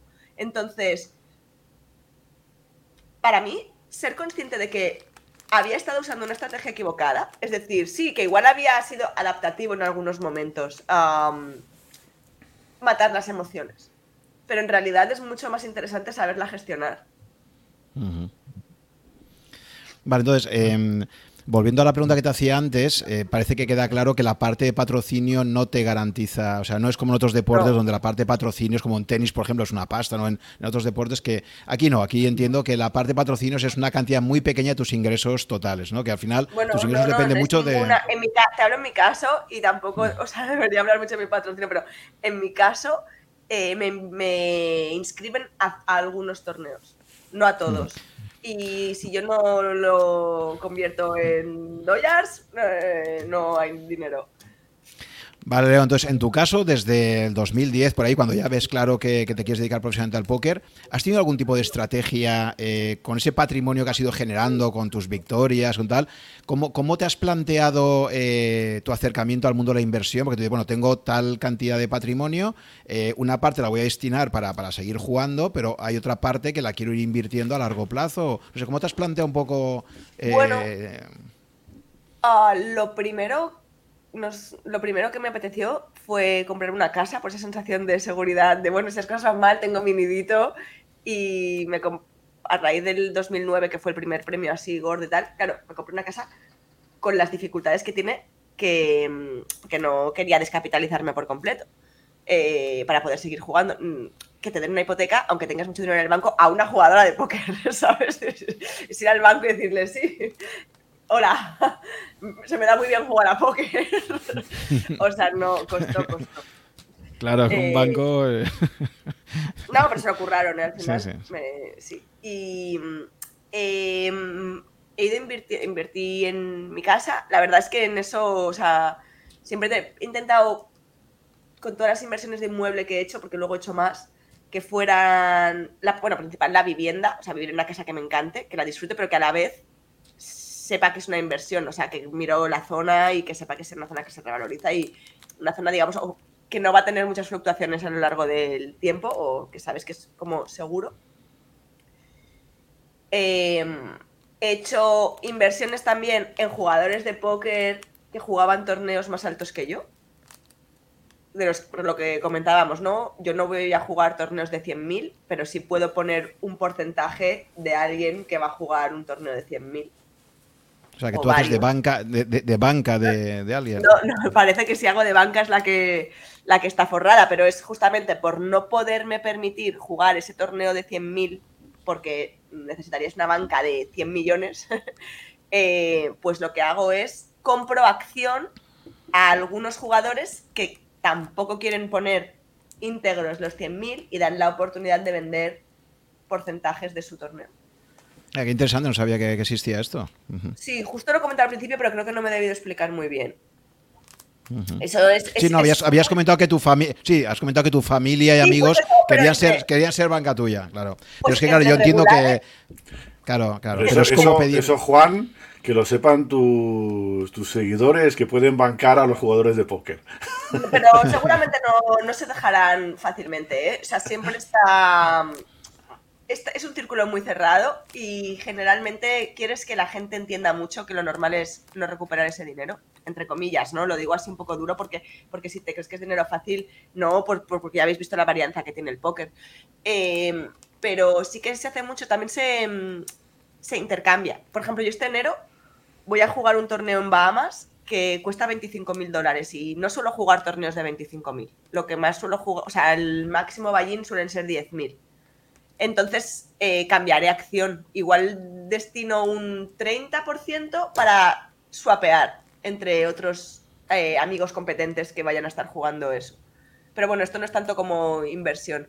Ah, para cerrar el tema de las inversiones, inmuebles, algunos swaps. Sí que alguna vez algún amigo del mundo del póker mm, nos ha propuesto algún proyecto a corto plazo de invertamos aquí en un edificio. Claro, al ser gente que dispones como de cash, de repente se pueden hacer operaciones cortas que dan una alta rentabilidad. Y sí, me metí en las cripto. Aquí alguien puede tener que ver. No, porque ya estaba metida un poco antes. Eh, de hecho, aquí eh, los lloritos que contamos todos alguna vez, yo me acuerdo que eh, tuve la oportunidad de comprar Bitcoin que muchos amigos estaban comprando cuando estaba a dólar. Imagínate que. ¿Eso qué sería? ¿El 2012 o por ahí, no? no sé, porque a dólar. Yo creo que sí, cuando. 2012, 2013. 11, 12, 11, 12. Sí, 11, 11 también. Sí. Y me metí al final en el 16. En el 16. Y luego he seguido, he seguido invirtiendo, sigo invirtiendo de forma recurrente. No en criptos en general, ¿eh? O sea, no tradeo. Yo en Bitcoin creo, holdeamos y a ver. no piloto pero tengo la suerte de tener amigos que pilotan y me fío y al final también se trata de eso, ¿no? De cada uno no puede ser experto en todo, entonces yo no me veo, bueno, iba a decir capaz, capaz sí que me veo si le echara ganas, pero no, supongo que no tengo las ganas suficientes de adentrarme lo que haría falta para pilotar y al final si tienes gente de la que te fías en ciertas áreas, pues aprovechas. Entendiendo, entendiendo que nada es garantizado. O sea, a mí si el Bitcoin se va a tomar por saco, ni se me ocurriría, oh, es que me pensás que yo entiendo cómo funcionan las cosas, entiendo que son probabilidades, entiendo que casi seguro, o sea, creo en un proyecto, pero nadie te asegura nada. Pues en tu composición de cartera, en tu composición de cartera te haces, claro, aplicas ahí un poco también como un criterio de Kelly, decir, bueno, eh, tengo que asumir que esto es muy arriesgado y, podría perderlo todo. Eh, es decir, y sobre todo, por lo que veo, por lo que veo, todo no lo voy a perder nunca. Todo seguro que... no lo voy a perder nunca. Y luego además hay que tener en cuenta el factor estoy casada con un mediador de seguros que no que odia el riesgo, entonces me, me, va capando todas las inversiones que él considera, no me las capa, pero bueno, debatimos un poco, llegamos a un punto medio. De vez en cuando tengo que hacer una de esas cosas eh, como ¿sabes? De bonos o cosas así aburridas. Eso es lo que te iba a preguntar, que las categorías habituales de activos financieros son, pues eso, comprar acciones en, empresas cotizadas. Comprar, comprar acciones, tengo acciones, tengo acciones en, el banco y cosas así. Pero eso a mí no me divierte tanto. Ya, pero que es una posición minoritaria, ¿no? Acciones, bonos y eso es como una cosa que no... Mm. O sea, básicamente inmobiliario, el sesgo hacia el inmobiliario que tenemos en España está clarísimo siempre, ¿no? Y luego la parte de criptos y de, y de... No, pero me ha parecido muy interesante lo de invertir en, en, en lo que es tu círculo de competencia. Tu círculo de competencia realmente es el póker y ya no solamente es con tu propio, tu propio juego, sino invirtiendo en, en otras personas en las que confías, ¿no? En su juego. Claro. Sí, tal cual. Porque una mm. pregunta, es que es, muy cultural, ¿no? De lo de los inmuebles que tenemos aquí en España, que nos encanta, es que yo no lo puedo resistir. Eh, eh, justo el podcast anterior lo he grabado con, una persona que se llama Perpe, que lleva, ha estado 10 años en China y, es un tío que ha estado siempre trabajando de un sitio para otro. Y él me decía que tenía, se había comprado una casa en, China y otra en España. Y decía, mira, eso. Y decía, porque típicamente la gente que está por ahí viajando siempre de proyectos internacionales, mm, y, él me decía que, que, sí, que había apostado por tener casa tanto en España como, como allí en, China, ¿no? Y digo, ostras, pues sí que parece que tenemos un claro sesgo eh, hacia, hacia esto, ¿no? en, otras culturas no es así. Ya, ya, pero yo si tienes claro cuál es el campamento base, ostras, yo pienso lo que estaría pagando de alquiler por mi casa y vamos, no sé, se me quitan las... Pero te, te, olvidas de la flexibilidad que da alquilar.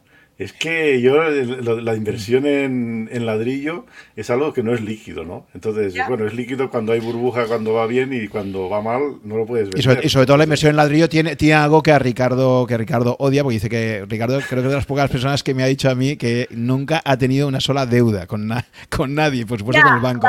y claro, el problema de vivienda suele ser vivienda igual a hipoteca normalmente, ¿no? No, ya, claro, pero ya, ya no, o sea, yo también yo odio, ¿eh? Yo, de verdad, hasta...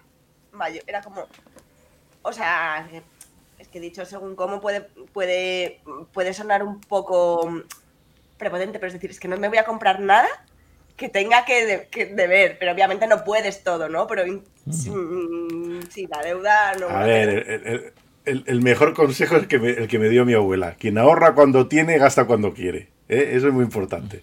Y luego, bueno, es que yo creo que es, más, es más, muchas veces la gente no tiene paciencia para ahorrar. Porque, bueno, y en efecto los precios del inmobiliario se indexan a las, a las hipotecas que dan.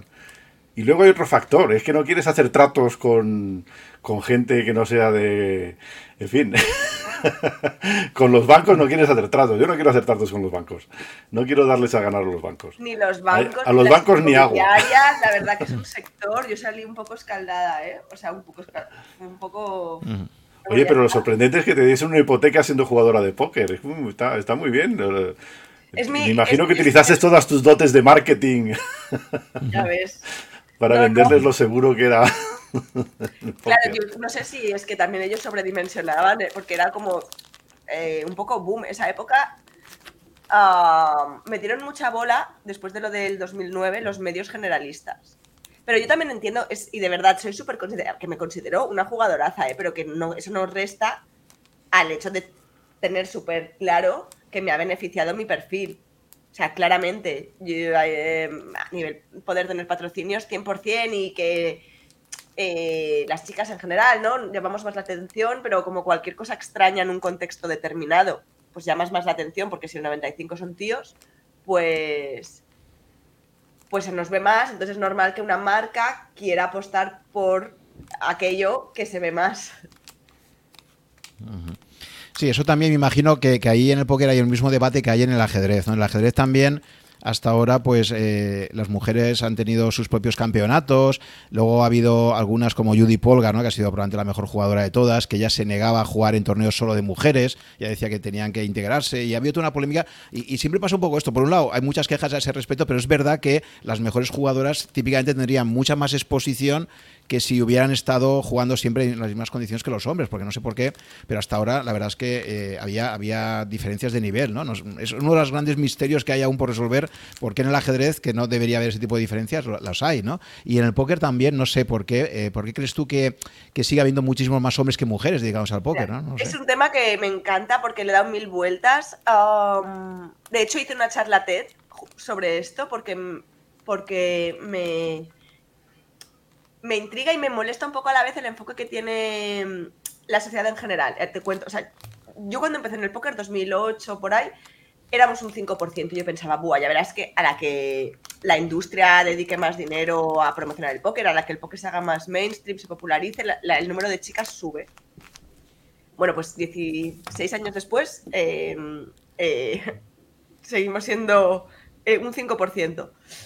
Um, la industria, el sector del póker es el primer interesado en desarrollar mecanismos, herramientas de marketing y tal para que el 50% de la población que parece que no está jugando se anime, ¿no? Uh, ¿Qué han hecho? Una de esas iniciativas es hacer torneos exclusivos para mujeres.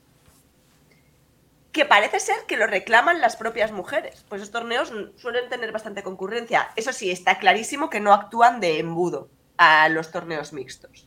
Tampoco son torneos gigantes ¿eh? de participación, pero bueno, algunas chicas lo juegan. Y a pesar de que nacen, yo entiendo, de una buena intención, realmente el mensaje que están dando a la larga es terrible, que no necesitamos ningún espacio seguro, que somos perfectamente capaces de, de jugar en un torneo normal. Otra cosa es que a la mayoría no les gusta el póker porque no les gusta el póker, porque los torneos de mujeres eh, se juega check, check, check, o sea, no se apuesta hasta el river, se enseñan las cartas, se hacen que cojonudo, ¿eh? o sea, que todo bien, pero si no te gusta recibir presión, aplicar presión, hacer la vida imposible, entre comillas, el rival, ser un cabrón, no te gusta el póker, te gusta otra cosa. Y no pasa nada, nadie te obliga. Mientras tú tengas la libertad de, si quieres, poder jugar, todo bien. Igual ocurre, nadie se queja de que haya menos hombres maestros. O menos, bueno, menos mujeres ingenieras sí que se quejan. pero, pero mientras exista la opción, la oportunidad para jugar, ¿qué, qué más da? O sea, claramente da la sensación, o me da la sensación de que eh, esa, quien te trata con esa condescendencia realmente es quien te ve con inferioridad. O sea, eh, también es cierto que en los últimos tiempos intento hacer un esfuerzo de empatía porque yo estoy segurísimo sesgada por mi experiencia y por mi personalidad a mí no me ofende nada fácil. A mí sí que, igual alguna vez, claro que me he encontrado algún gilipollas. Incluso alguna vez me habré sentado en una mesa y me han hecho una broma de, ah, si, si te gano la mano te vienes a cenar conmigo o algo así. Y es que no me afecta, o sea, me da, no me ofende ni me, ni me incomoda, ni me siento incómoda. Pero, ¿y si te sientes incómoda? ¿Y si una frase así te hace quererte morir y meterte debajo de la mesa y mmm, no saber dónde meterte y te sientes que estás intimidada? Claro, no lo sé, porque yo no soy así, pero creo que también tengo que hacer un esfuerzo en pensar qué se siente siendo así. Que al final también siempre digo que nadie te ofende sin tu consentimiento, pero no es blanco y negro. Yo creo que no hacen falta, yo creo que a la larga no hacen ningún favor. Mm, ahora bien, si hay chicas que quieren jugar a póker y que sea solo entre chicas, que jueguen, y yo los voy a jugar. También me han dicho, ¿cómo es que los juegas si dices esto?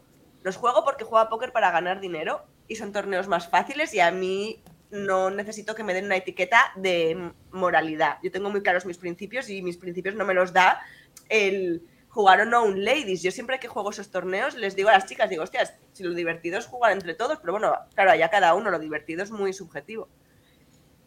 no sé, no... Mm, hay mucho debate aún al respecto. Fíjate que en ajedrez últimamente se ha popularizado bastante el ajedrez femenino con, la serie esta de Gambito de Dama. en los torneos se ven más mujeres, más chicas. ¿Qué, creéis vosotros respecto al tema de eh, torneos de póker o ajedrez ah, exclusivos para ladies events, para chicas? O sea, ¿os gusta la idea? Yo, pienso como tú, que no, lo veo necesario, pero quiero decir que si quieres atraer a esa parte de la población femenina que no juega al póker, pues, eh, por ejemplo, en ajedrez sí que ha funcionado relativamente la serie esta de, Gambito, de Dama, donde la protagonista es una, es una jugadora que gana el campeón del mundo, en fin. Me compré un libro de ajedrez a raíz de la serie. Tú también, te están dando el gusanillo. Pues, pues bueno, eso, eh, pero, pero luego yo creo que también es cultural lo que tú dices. Hay que, eh, es un juego que si, si, si, funcionas con testosterona igual va mejor, ¿no? En plan de putear y tal. Pero las jugadoras también son de lo más peligroso que hay, las jugadoras de póker. Porque también tienen otra forma de jugar, ¿eh? Y se aprovechan del, del vías que quiere decir que hay muchos jugadores que tienen prejuicios. Y eso es explotable. Es que si te encuentras con un neandertal que se piensa que, se piensa que tiene ventaja por ser mujer, ¿qué más puedo querer yo que tener información? O sea, yo sé cómo me percibe. Eso es brutal. bueno, el, que te quería invitar a cenar, le, pelaste y ya no, no, no, le he dado dinero para invitarte. ¿no? le tuviste que invitar tú. Pero no te lo digo, no, ni siquiera pienso, o sea, no, me, no sé cómo decirlo, que me, que me resbala de verdad. Igual yo soy muy pasota, que es que pienso, es que, es que la cosa es que te lo digan con mala fe, que es un señor que está intentando ser simpático además. Que es un pobre, en ese sentido, un pobre tonto en el sentido de que no se da cuenta de que no es el momento, ni que, ni que me voy a ir, y que. Pero él lo dice como de buenas, ¿sabes? O sea, y, y, qué? ¿Me puedo montar un pollo? Es que no me sale, de verdad, no me sale. No me sale reírme y ya está. No me. No me... Sí. Está claro, no, pero a ver, eh, yo, la, reflexión es ¿por qué crees que... Eh, es que pasa lo mismo en el ajedrez y es uno de los grandes misterios. ¿Por qué hay menos base de jugadoras, digamos, o de interés? Hay como un momento, porque cuando hasta los 12 o 14 años creo que es más o menos, en, el ajedrez se ha visto también que, hay más o menos la misma proporción de niños y niñas que quieren jugar. Pero hay un momento determinado como que, que esto cambia y, a ver, puede ser, en el caso del, póker y del ajedrez, quizás por eso, si tú vas a un club a jugar o a un casino y es mayoritariamente masculino, te puedes encontrar como un entorno hostil, ¿no? A lo mejor yo entiendo que las mujeres pueden decir, oye, no me siento muy a gusto aquí, esto está como muy sesgado hacia los hombres, pero por ejemplo, online no tienes ese sesgo, ¿no? Tú online, en principio... Eh, online son un eh, poco más, pero también muy pocas. Yo creo que es eh, un tema en parte biológico, o sea, obviamente es un espectro, no es solo cultural o biológico, ¿no? El debate de siempre en casi todo, pero sí que hay una gran parte biológica en el sentido de que estamos cableados para que el hombre tenga menos aversión al riesgo y la mujer sea como más cuidadosa de los recursos.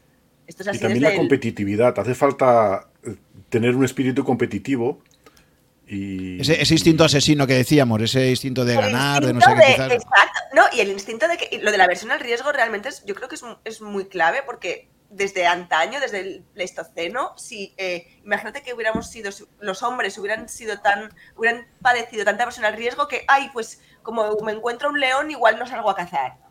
Pues te mueres de hambre. Mm. Hay que salir a cazar y a jugarse la vida en la sabana. Y la mujer se quedaba cuidando de los niños, del hogar, tal. Y, es muy difícil luchar contra algo que es casi instintivo. Y ya te digo, claro que hay excepciones. Mira, yo soy una de ellas y tengo un montón de amigas jugadoras de póker que son buenísimas y que les pueden dar una paliza, figurativamente hablando, a muchos jugadores. Pero las menos. Igual que entiendo a. Habrá ingenieras buenísimas, las menos, porque igual les atrae menos ese tipo de, de carrera. Em, Inversoras en los mercados también. Que, Por temas ¿Hay estadísticas sobre eso, Juan? No, hay muchas menos. O sea, digo, claro, yo veo mi público mismo de, oyentes es mayoritariamente masculino también. Entonces es curioso, ¿verdad? Todo el tema de trading, de inversión, tal, también. Claro, en, en, Rankia lo debéis ver también, los usuarios y tal. Debe haber mucho más, más mm, usuario masculino que femenino. En general, mucho más masculino que femenino. Pues digo que, es como un sesgo que se da.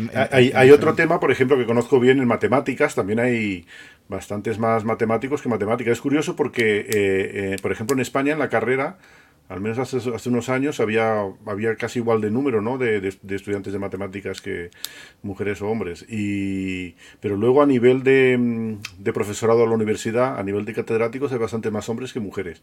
Y en Francia es curioso porque eh, en Francia, eh, yo por ejemplo estudié en la Escuela Normal Superior y el año que estudié era el segundo año que era mixto. Antes, antes había dos escuelas normales, una, una para chicos y una para chicas. Y, de hecho eh, producían promociones de matemáticas cada año. Y luego al final lo hicieron mixto y, claro, se, entra ahí por oposición. Y de hecho, pues, pues eran muchas menos, menos chicas cuando yo, en, mi, en, mi, promoción, no sé si éramos, éramos unos 25, 26 y había tres chicas solo. Entonces, sí, ha seguido siendo así. Entonces, de hecho, el, el, el que hagas cosas aparte puede, puede favorecer pero no está claro, porque, qué decir, matemáticas también es diferente de, ajedrez, póker o así, donde es, más competitivo. También en, el mundo académico hay una, competición, ¿no? Eh, por, publicar artículos, por, eh, en fin, por, eh, pero, pero no, tal vez es diferente. Es que, es que mm, bueno, la exposición, la exposición también lo, lo, leí cuando estaba preparando mi charla TED, el hecho de presentar o dar la cara o representar suele dar un poco más de como de vergüenza a las mujeres. O sea, no sé si esto también puede ser un factor, eh, cuando has hecho lo de los rectores y tal, que igual tienen como más notoriedad, que sea algo que eche un poco para atrás. No lo sé. ¿eh? Sí, bueno, también, también hay, yo creo que también, bueno, pues eh, culturalmente Claro, las mujeres muchas veces en familia tienen, tienen más, más trabajo en familia cuando tienen niños y tal, y eso, eso les afecta en la carrera profesional. Eso realmente. Por supuesto, eh, yo no digo que. O sea, yo por eso digo que, que, lo considero como bastante un espectro que no creo que tengamos que estar súper polarizados de ah, o es biológico o, es. Bueno, pero lo importante es lo que dice, que, que bueno, que haya las mismas oportunidades para quien quiera dedicarse a ello, ya está. Y, y se acabó. Lo que pasa es que ahora las matemáticas muchas veces están pasando al otro extremo, están empezando a organizar congresos solo para mujeres, becas solo para mujeres, entonces bueno. Eh, está bien favorecer a las minorías, pero claro, cuando favoreces a una minoría estás discriminando aún más a otras minorías, ¿no? Entonces es, es, es bastante complicado de gestionar eso. Eh, y, luego, por ejemplo, para, para becas eh, postdoctorales y cosas de ese estilo, pues bueno, no, no en fin, es, hay, que ser justo con todos y muchas veces pues favorecer, eh, como se está haciendo ahora, que sea más fácil acceder a, a financiación para mujeres y tal, tampoco les hace ningún favor a ellas. Porque luego, luego hay mujeres que son, por ejemplo, muy buenas matemáticas y, y luego, bueno, y, que reciben premios importantes y que hacen investigación importante, pero luego queda la duda de si, eh, pues por ser mujer, lo ha tenido más fácil. Totalmente. Imagínate que nosotros nos dieran el doble de stack de fichas al apuntar. Claro, claro. Ya de locos, vamos, estamos hablando. Pero bueno, tú lo, coges, ¿no? Fin, al final el objetivo es ganar pasta, así que... No, pero ahí, ahí sí que yo creo que sería como... Porque lo otro es opcional, ¿no? Lo otro, si quieres jugar mujeres, pues, pero ahí yo no sé, ¿eh? o sea, ahí mi... Igual sí, igual sí, pero pensaría, bueno, ya lo pienso, no lo sé, no lo, no, no porque llega un punto que es como, me parecería una locura, la verdad. vale, por tocar otro... Por tocar otro tema que está ahora muy de actualidad en el ajedrez y creo que también por lo que me decíais en el póker, el tema de las trampas. Eh, claro, hemos hablado de inteligencia artificial, hemos hablado del protagonismo creciente que tiene el software. Eh, claramente en el ajedrez, ya desde que en el año, creo que fue el año 97, Gary Kasparov pierde con Deep Blue, ya se vio claro que el mejor humano no podía competir de tú a tú con, con una máquina. En el Go, en el juego del Go, que es mucho más complejo aún, eh, también se ha visto, ¿no? Cuando DeepMind le gana al mejor jugador de Go. Y, en el tema del póker, como tú decías, Leo, eh, la llegada de la inteligencia artificial, claro, te está dando unas posibilidades de analizar eh, entornos súper complejos ahí muy interesantes, ¿no? Eh, una cosa que me llama la atención cuando veo partidas de póker ahí que ponen en, YouTube es, que estáis todos con los auriculares puestos. Y yo decía, ostras, en ese auricular les dejan estar con auriculares. Yo no sé si están escuchando música o a lo mejor alguien les está pasando por ahí información. El lleva J3. Claro, no lo sé, o sea, porque claro, creo que ahí es como un entorno muy relajado, ¿no? Y no sé si. Y entonces, bueno, ahora que está tan, tan de moda en el ajedrez esto, a raíz de, bueno, supongo que todo el mundo ha salido ya hasta en el Wall Street Journal, ¿no? Eh, pero, pero aquí me imagino que también está sucediendo esto, quizás hay cada vez más polémica al respecto. Mira, en el mundo del póker, el tema trampa siempre ha sido algo que ha llamado mucho la atención, sobre todo porque los jugadores recreacionales, cuando juegan online y pierden manos, en vez de pensar mm, es varianza, es, ¿sabes? En plan, tienes dos ases y el otro tiene un par de doses, tiran el dos, va a pasarte una de cada cinco veces, asúmelo, pues igual esa justo es la que te ha pasado, y, a la que y luego también teniendo en cuenta que nos acordamos más de lo malo que nos pasa que de lo bueno, pues muchas veces dicen, no, no, está trucado, ¿no? O hacen trampas, los softwares están trucados. Para analizar el post, cuando hablamos de trampas en el póker, todos los ámbitos que hay. Eso eh, no, nunca ocurre porque las salas de póker ya son de por sí la gallina de los huevos de oro. O sea, ellas ganan dinero haciendo de intermediario, ofreciendo la partida con la pequeña comisión que se quedan por cada juego que se genera. Eh, tienen unos departamentos eh, antifraude que alucinaríais, o sea, con cientos de personas, eh, está en su propio beneficio que el negocio sea lo más seguro posible. Ahora bien, eh, ese departamento antifraude lo que hace precisamente es luchar contra bots. Bots serían como los bots de Twitter, que no existen, pues gente que no existe o un robot que está jugando perfecto Mm, y, claro, te pela, porque si está jugando, imagínate, a muchísimas mesas alguien que no va a cometer ni un fallo, pues eso, eso es muy peligroso. Lo que pasa es que eso se detecta. O sea, tú si alguna vez estás jugando y crees que te estás enfrentando a un robot, eh, porque te hacen una jugada como muy imposible, en plan, sí, me ha pagado, me ha ganado, pero tiene rey alto, no tiene ningún sentido, o sea, en plan, parece que me ve mis cartas, ¿no? O, mm, dices, es que, ¿cómo ha podido saberlo? O ha hecho una jugada muy espectacular. Puedes eh, denunciarlo y se, se analizará. Esto online somos muy relajados los jugadores de póker. O sea, pero hay, trampas en póker, ¿eh? Quiere decir que realmente hay, gente que marca las cartas, en fin, ha pasado en los casinos y, online. Y online es mucho más difícil de controlar. Quiere decir que, sí, pero... controlan mucho las casas de juego. Que si las, sobre todo lo que veo más, más peligroso son las colusiones entre jugadores. decir que... Pero, por ejemplo, por eso yo siempre le digo a la gente, jugad en casinos. a mí me han invitado a partidas privadas que dices, madre mía, o sea, quiero ir, pero no voy porque ya, imagínate que pierdes una mano rara, ya mm, te quedas rayado, ya no sabes, o sea, yo quiero ir a partidas en las que sepa que todo es íntegramente limpio y transparente. Los casinos suele ser así, o sea, en los casinos... Eh, a no ser que estemos ya hablando de la conspiranoica con gente del casino o del, ¿sabes? Gente que monta el stream con pinchado pero yo todos los casinos en los que juego me siento ultra segura. Ahora bien, partidas de estas así que igual se pueden, se montan algunas veces, no voy. No me compensa mm, quedarme luego igual con la rayada de y se ha habido algo raro.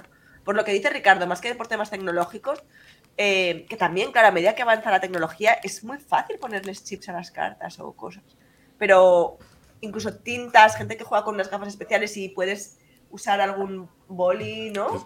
Ese, había, había, uno en, en Torrelodones que, que, hizo eso. Lo que pasa que a mí lo que me sorprendió, una vez le pescaron, marcaba la carta con tinta invisible que él veía con unas lentillas especiales y las medidas del casino fue echarle y no dejarle volver a entrar, pero había estado jugando meses ahí.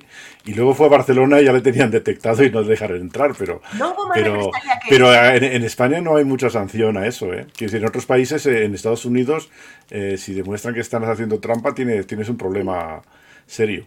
El país del lazarillo, ¿no? Sí, que es básicamente lo mismo que está pasando ahora en el ajedrez, ¿no? Que se dice, o se pone un sistema de incentivos donde si te pillan, eh, por ejemplo, el caso este famoso que hay ahora es, es una persona que ya se ha acreditado que, y él mismo lo ha reconocido, que ha hecho trampas online y entonces, claro, se está diciendo, si no metes un sistema de incentivos que digas, oye, no te creas que por estar online, por hacer lo que te da la gana y luego mm, te puedas, eh, te puedas decir que, en, el, en, el, presencial, que no, no, yo en el presencial no hago trampas, no, no. Entonces, deberá haber algún tipo de, de, penalizaciones que digas, si, si lo haces mal en el online, que sepas que eso te va a suponer una sanción de estar varios años sin poder jugar online u offline, ¿no? en el poker se hace, ¿eh?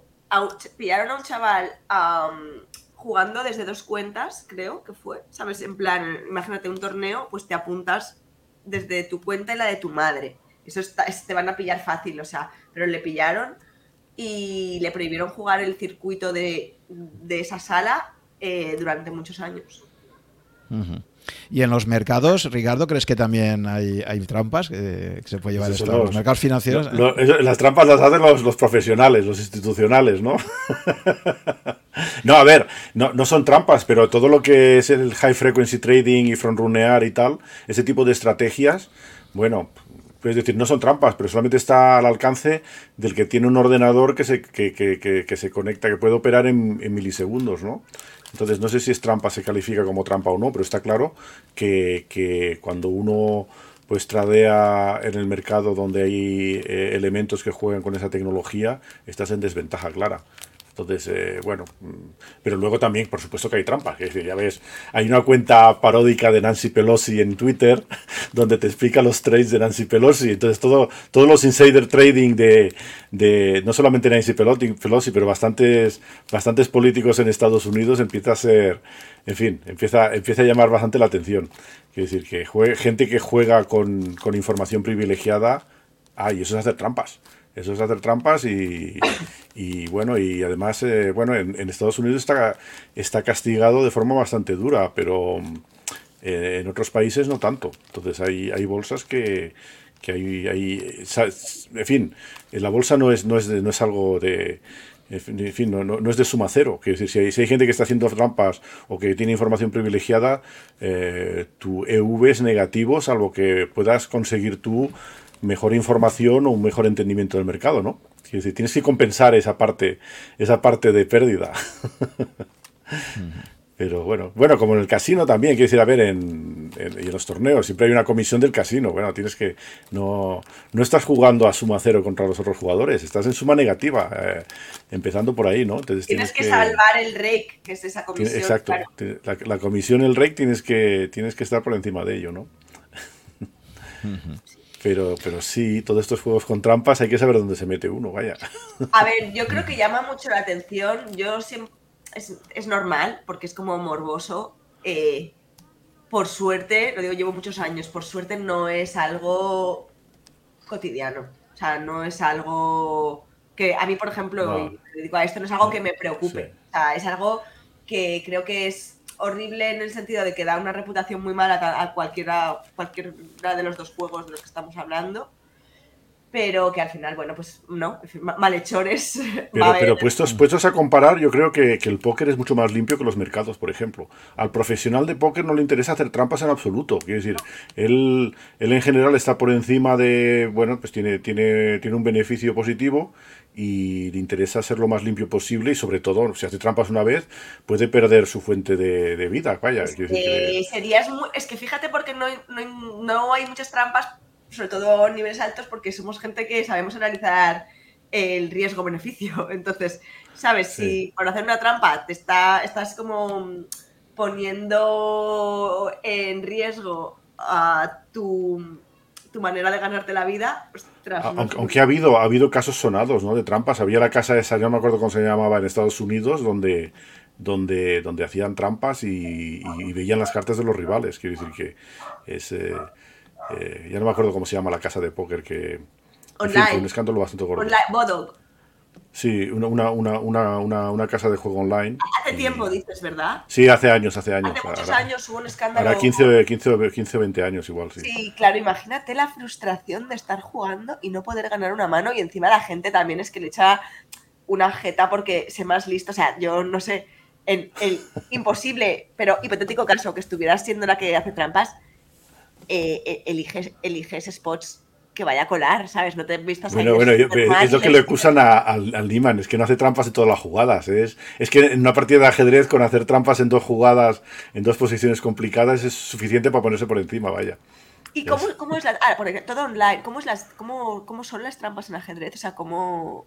No, pero esta le están acusando de hacer trampas en vivo. Porque, bueno, ¿y cómo se, ejecutan? Es que no, o sea, ¿cómo...? Pues eh, hay las hipótesis más diversas, no saben cómo, pero bueno, desde las bolas vibradoras anales hasta, en fin, no, saben. Pero, pero, ¿qué tipo de información mm, transmite? alguien que está siguiendo la partida le transmite la mejor jugada, mm. De alguna manera. O, simplemente lo que decía el campeón mundial, decía, simplemente con que un ordenador te diga la valoración de la posición en un momento determinado, porque dice que estás en una posición compleja y tú intuyes que estás mejor, pero no lo sabes. Pero él decía, tú sabes la. O sea, que, un ordenador te está dando, te está dando una, valoración de la posición resumida. como sería un, real-time assistance. O sea, algo, te, da una certidumbre que te pone, te pone muy, muy por encima, sí. Claro, como si yo jugara um, en vivo o online con la posibilidad de ejecutar estos programas que utilizo cuando no estoy jugando para repasar y me pudieran dar la información a tiempo eso real. Eso es, eso es, sí, sí. Pero fíjate que es curioso porque en Poker Online se utilizan programas de tipo estadístico para recopilar manos de los rivales, para tener información, recopilar información de los rivales. O sea, hay todo un debate sobre, sobre qué tipo de software se, se, autoriza para jugar en las salas de juego, ¿no? Pero bueno, es, es, software más estadístico el que está autorizado. Y eso también pone, pone, pone en ventaja a, la gente que dedica muchas horas porque tiene muchas estadísticas de, muchos jugadores. Eso, eso también es una razón que si que jugar online, si no juegas muchas horas y mucho tiempo, pues estás en desventaja clara. Quiero decir, ellos tienen información sobre ti y tú no tienes información sobre ellos, ¿no? Eso es. Tal cual. Pero eso también no sé por qué en las salas de juego, porque lo podrían evitar, quiero decir, con, con randomizar los nombres cada vez que entras en la sala de juego y cosas de ese estilo, podrían evitarlo. Pero no quieren es que es, como todo. Eh, las salas tienen que buscar el equilibrio entre contentar a los recreacionales, al final compensa más, y también contentar al regular, que es el que también da más acción y abre más mesa. Entonces, claro, a mí me gusta la idea de poder cambiar. De hecho, en, Winamax, por ejemplo, cada seis meses permiten cambiarte el, el nick, que eso está bastante bien, ¿no? Para que no te reconozcan y ya pierden tus datos, solo tendrán datos de seis meses. Sí, pero te pueden, luego, luego los pueden enlazar, seis meses más seis meses y tal. Pero eh, ¿cómo sabes que es esa persona? Bueno, podría, pues, ah, en fin, sí, bueno, es... Eh, no vas a dar ideas, hay, hay, que trabajar un poco más, pero, en fin, analizando datos se puede. No, pero, por ejemplo, sería mucho, mucho más efectivo cada vez que te logueas, te da un nombre nuevo, aleatorio, un número, y entonces, entonces ahí, ahí realmente no hay historial de, de, manos que puedan, que puedan valer. pues Podrías, Muy bien, podrías optar al departamento antifraude de alguna Pero eso, eso, eso, eso, nos gusta a los que jugáis regularmente, ¿eh? porque claro, ya no tenéis, os fastidiamos las estadísticas. Pero tú piensas que por otro lado, bueno, pues vendrían más amateurs también. Sí, no, no, por supuesto, lo único que jugaríamos a menos mesas tampoco pasaría nada. No, yo en esto soy muy purista. Ellos ¿eh? sí me dicen, nos cargamos, lo que no quiero es como que alguien puede eh, correr con zapatillas y tú vas descalzo. Pues no, si hay quien va con zapatillas, yo también. Pero si se pudiera asegurar que todo el mundo va descalzo, yo voy descalzo. No, pero por ejemplo, lo de, lo de, por ejemplo, las partidas de ajedrez son públicas, todo el mundo tiene acceso a las partidas de ajedrez. Eh, en cambio, las manos me parece que está prohibido venderlas, ¿verdad? Pero ah, bueno, hay bases de datos de manos. Data mining ya, no se permite, se permitió una época y ya no está permitido. Pero bueno, al final la información circula, quiero decir, es que eh, pasa eso también. Como, como los mercados, la información es poder. ¿es? Tal cual. Muy bien, Leo, pues creo que tienes que salir tú ahora, que nos habías dicho que tenías que irte. Oye, se me ha pasado volando, de verdad ha sido un mm. placer. Y, nada, que gracias por invitarme a tu podcast. Gracias a Leo, Leo por, tu disponibilidad y contarnos tus experiencias en este campo que es tan interesante y que yo personalmente no lo conozco apenas, pero, pero veo que es un mundo pues como el del ajedrez, como el, como el de las finanzas, ¿no? Cada uno de ellos tiene muchísimas cosas ahí donde, donde profundizar y es interesantísimo. han quedado en el tintero un montón de, paralelismos que tiene el póker, pero es que, bueno, sí, sí, sí, de, verdad es que hay, muchas cosas que son, muchas estrategias que son muy parecidas en trading, en, mm. póker, en, ajedrez. Bueno, chicos, oye, en serio, de verdad, súper a gusto y nada, hablamos, ¿vale? Muy bien. Pues nada, Leo, venga, un abrazo. Eh, eh, Ricardo, si quieres, por acabar de cerrar un poquito el tema, eh, un poco haciendo un poco de resumen en lo que es la relación entre el póker y las finanzas, desde tu punto de vista, ¿crees que hay más conexiones de las que normalmente la gente, lo que la gente cree? Sí, sí, sí. En fin, decir, un poco, un poco la, gran diferencia con, el ajedrez es que, hay muchas más probabilidades. Al final, como en póker como en finanzas, lo que tienes que hacer es es jugar de manera a poner las probabilidades de tu lado, ¿no? Y, luego, pues, pues, pues basado en eso, pues tienes todo lo que es gestión de banca, criterio Kelly, etcétera, que es una parte importante tanto de finanzas como de póker, que es fundamental.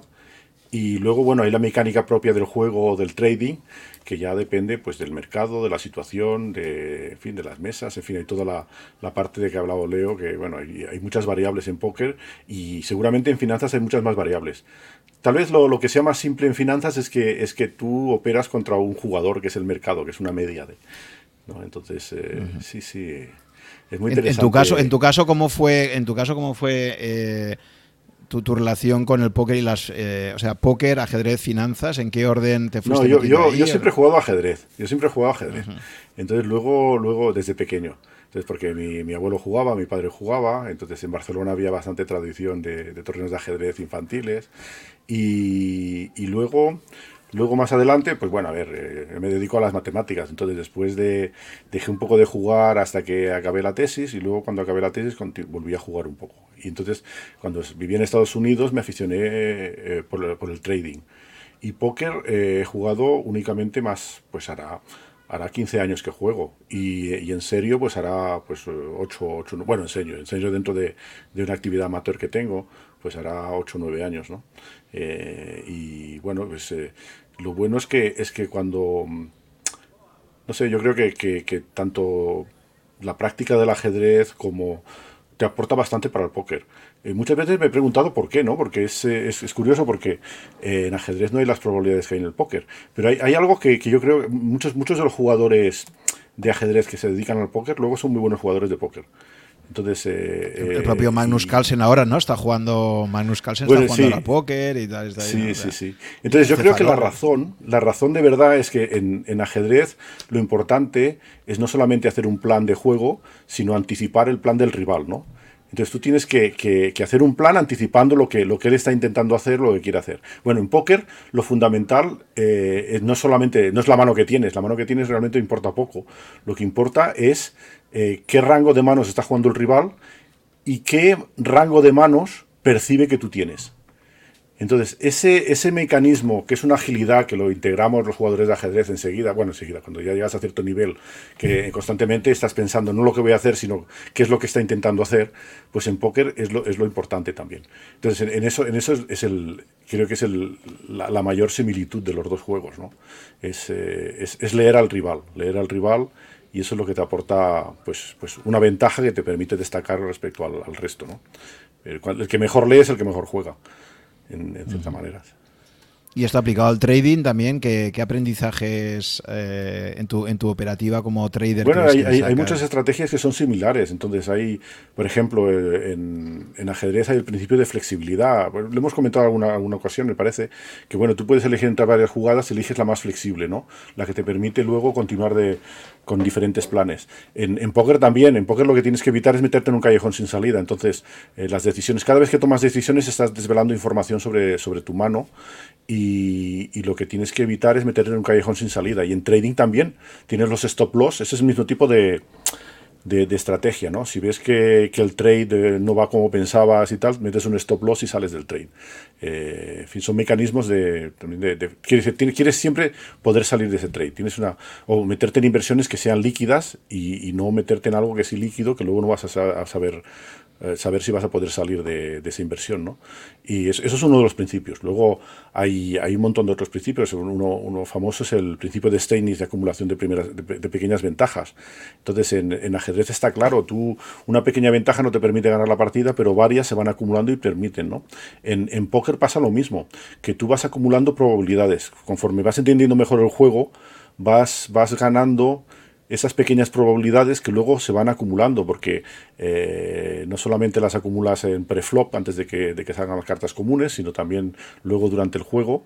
Y, y bueno, tienes que saber gestionar cuando pagas, cuando no, cuando blufeas, cuando no, cuando es rentable. Entonces, cuando aprendes todo eso, pues que, también pues es un proceso de aprendizaje largo como en ajedrez, pues cada, cada paso que das son, son probabilidades a tu favor, ¿no? Y en los mercados lo mismo.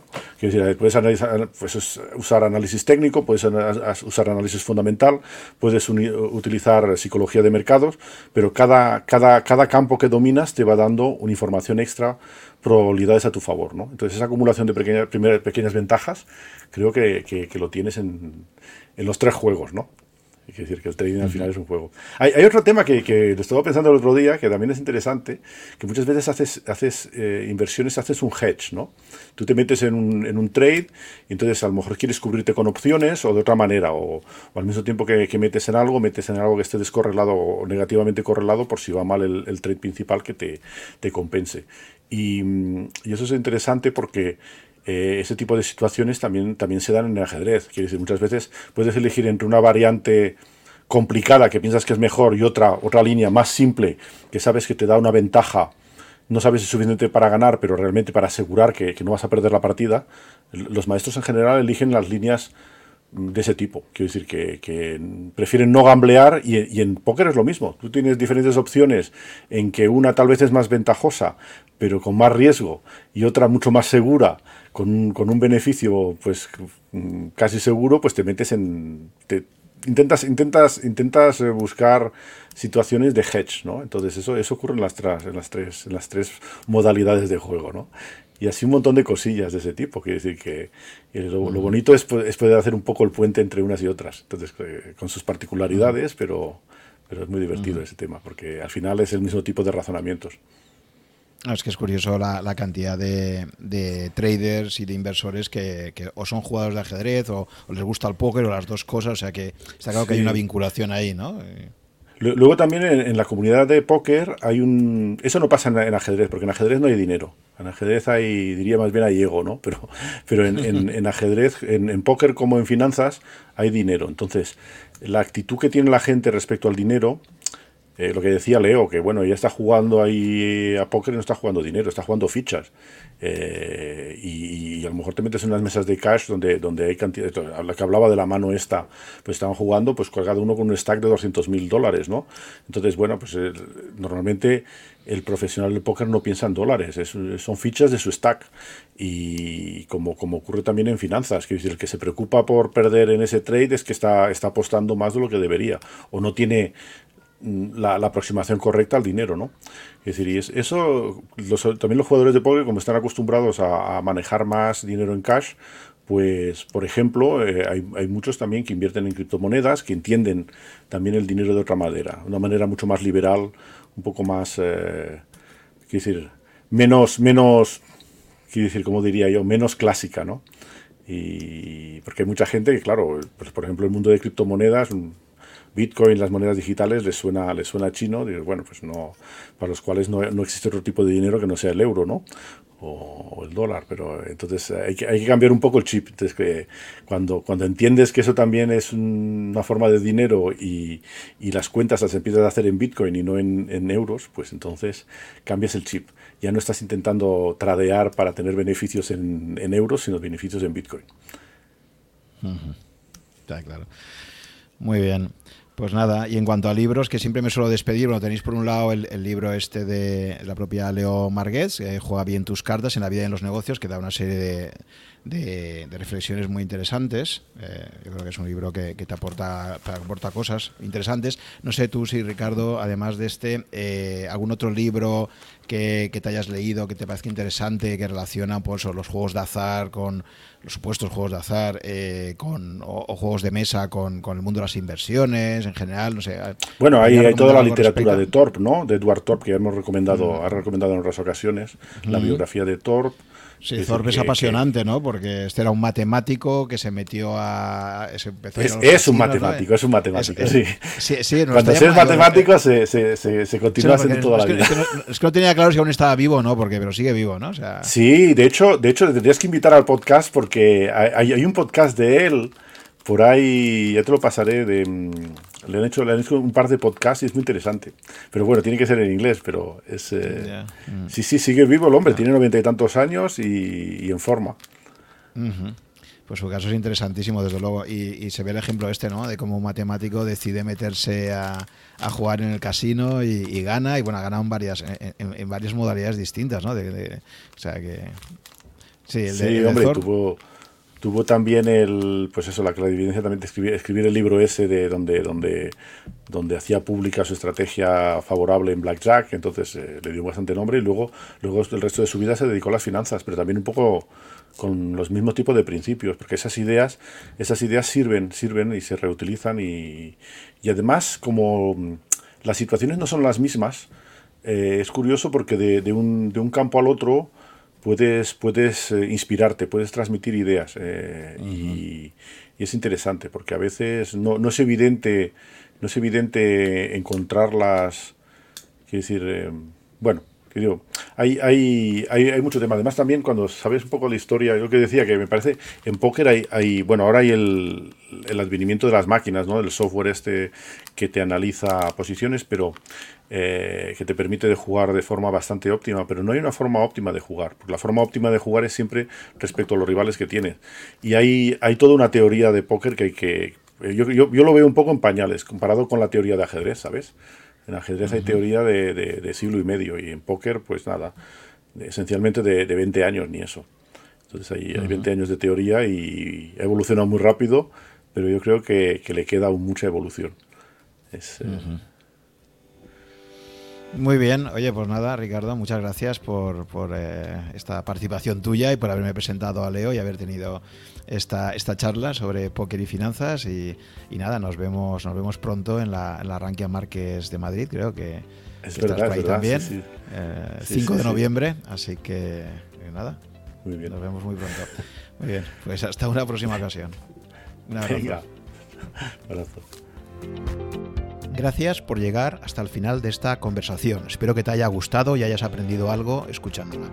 Ya sabes que si estás interesado en estos podcasts, puedes suscribirte a mi blog, que está en rankia.com barra blog barra such, y ahí te iré comunicando, si estás suscrito, por correo electrónico, las novedades cada vez que se publique un podcast nuevo o que organice quizás un webinar con algunos invitados. También te agradeceré si te gustan mis podcasts que pongas un comentario o un me gusta en alguna de las plataformas disponibles tipo Apple, Evox o YouTube para ayudar a descubrirlo a otras personas con intereses similares a los tuyos. Muchas gracias por tu fidelidad, si me sigues desde hace algún tiempo y si me acabas de descubrir, espero que te resulte interesante y que puedas escuchar algunos episodios más. Nos vemos en el próximo capítulo.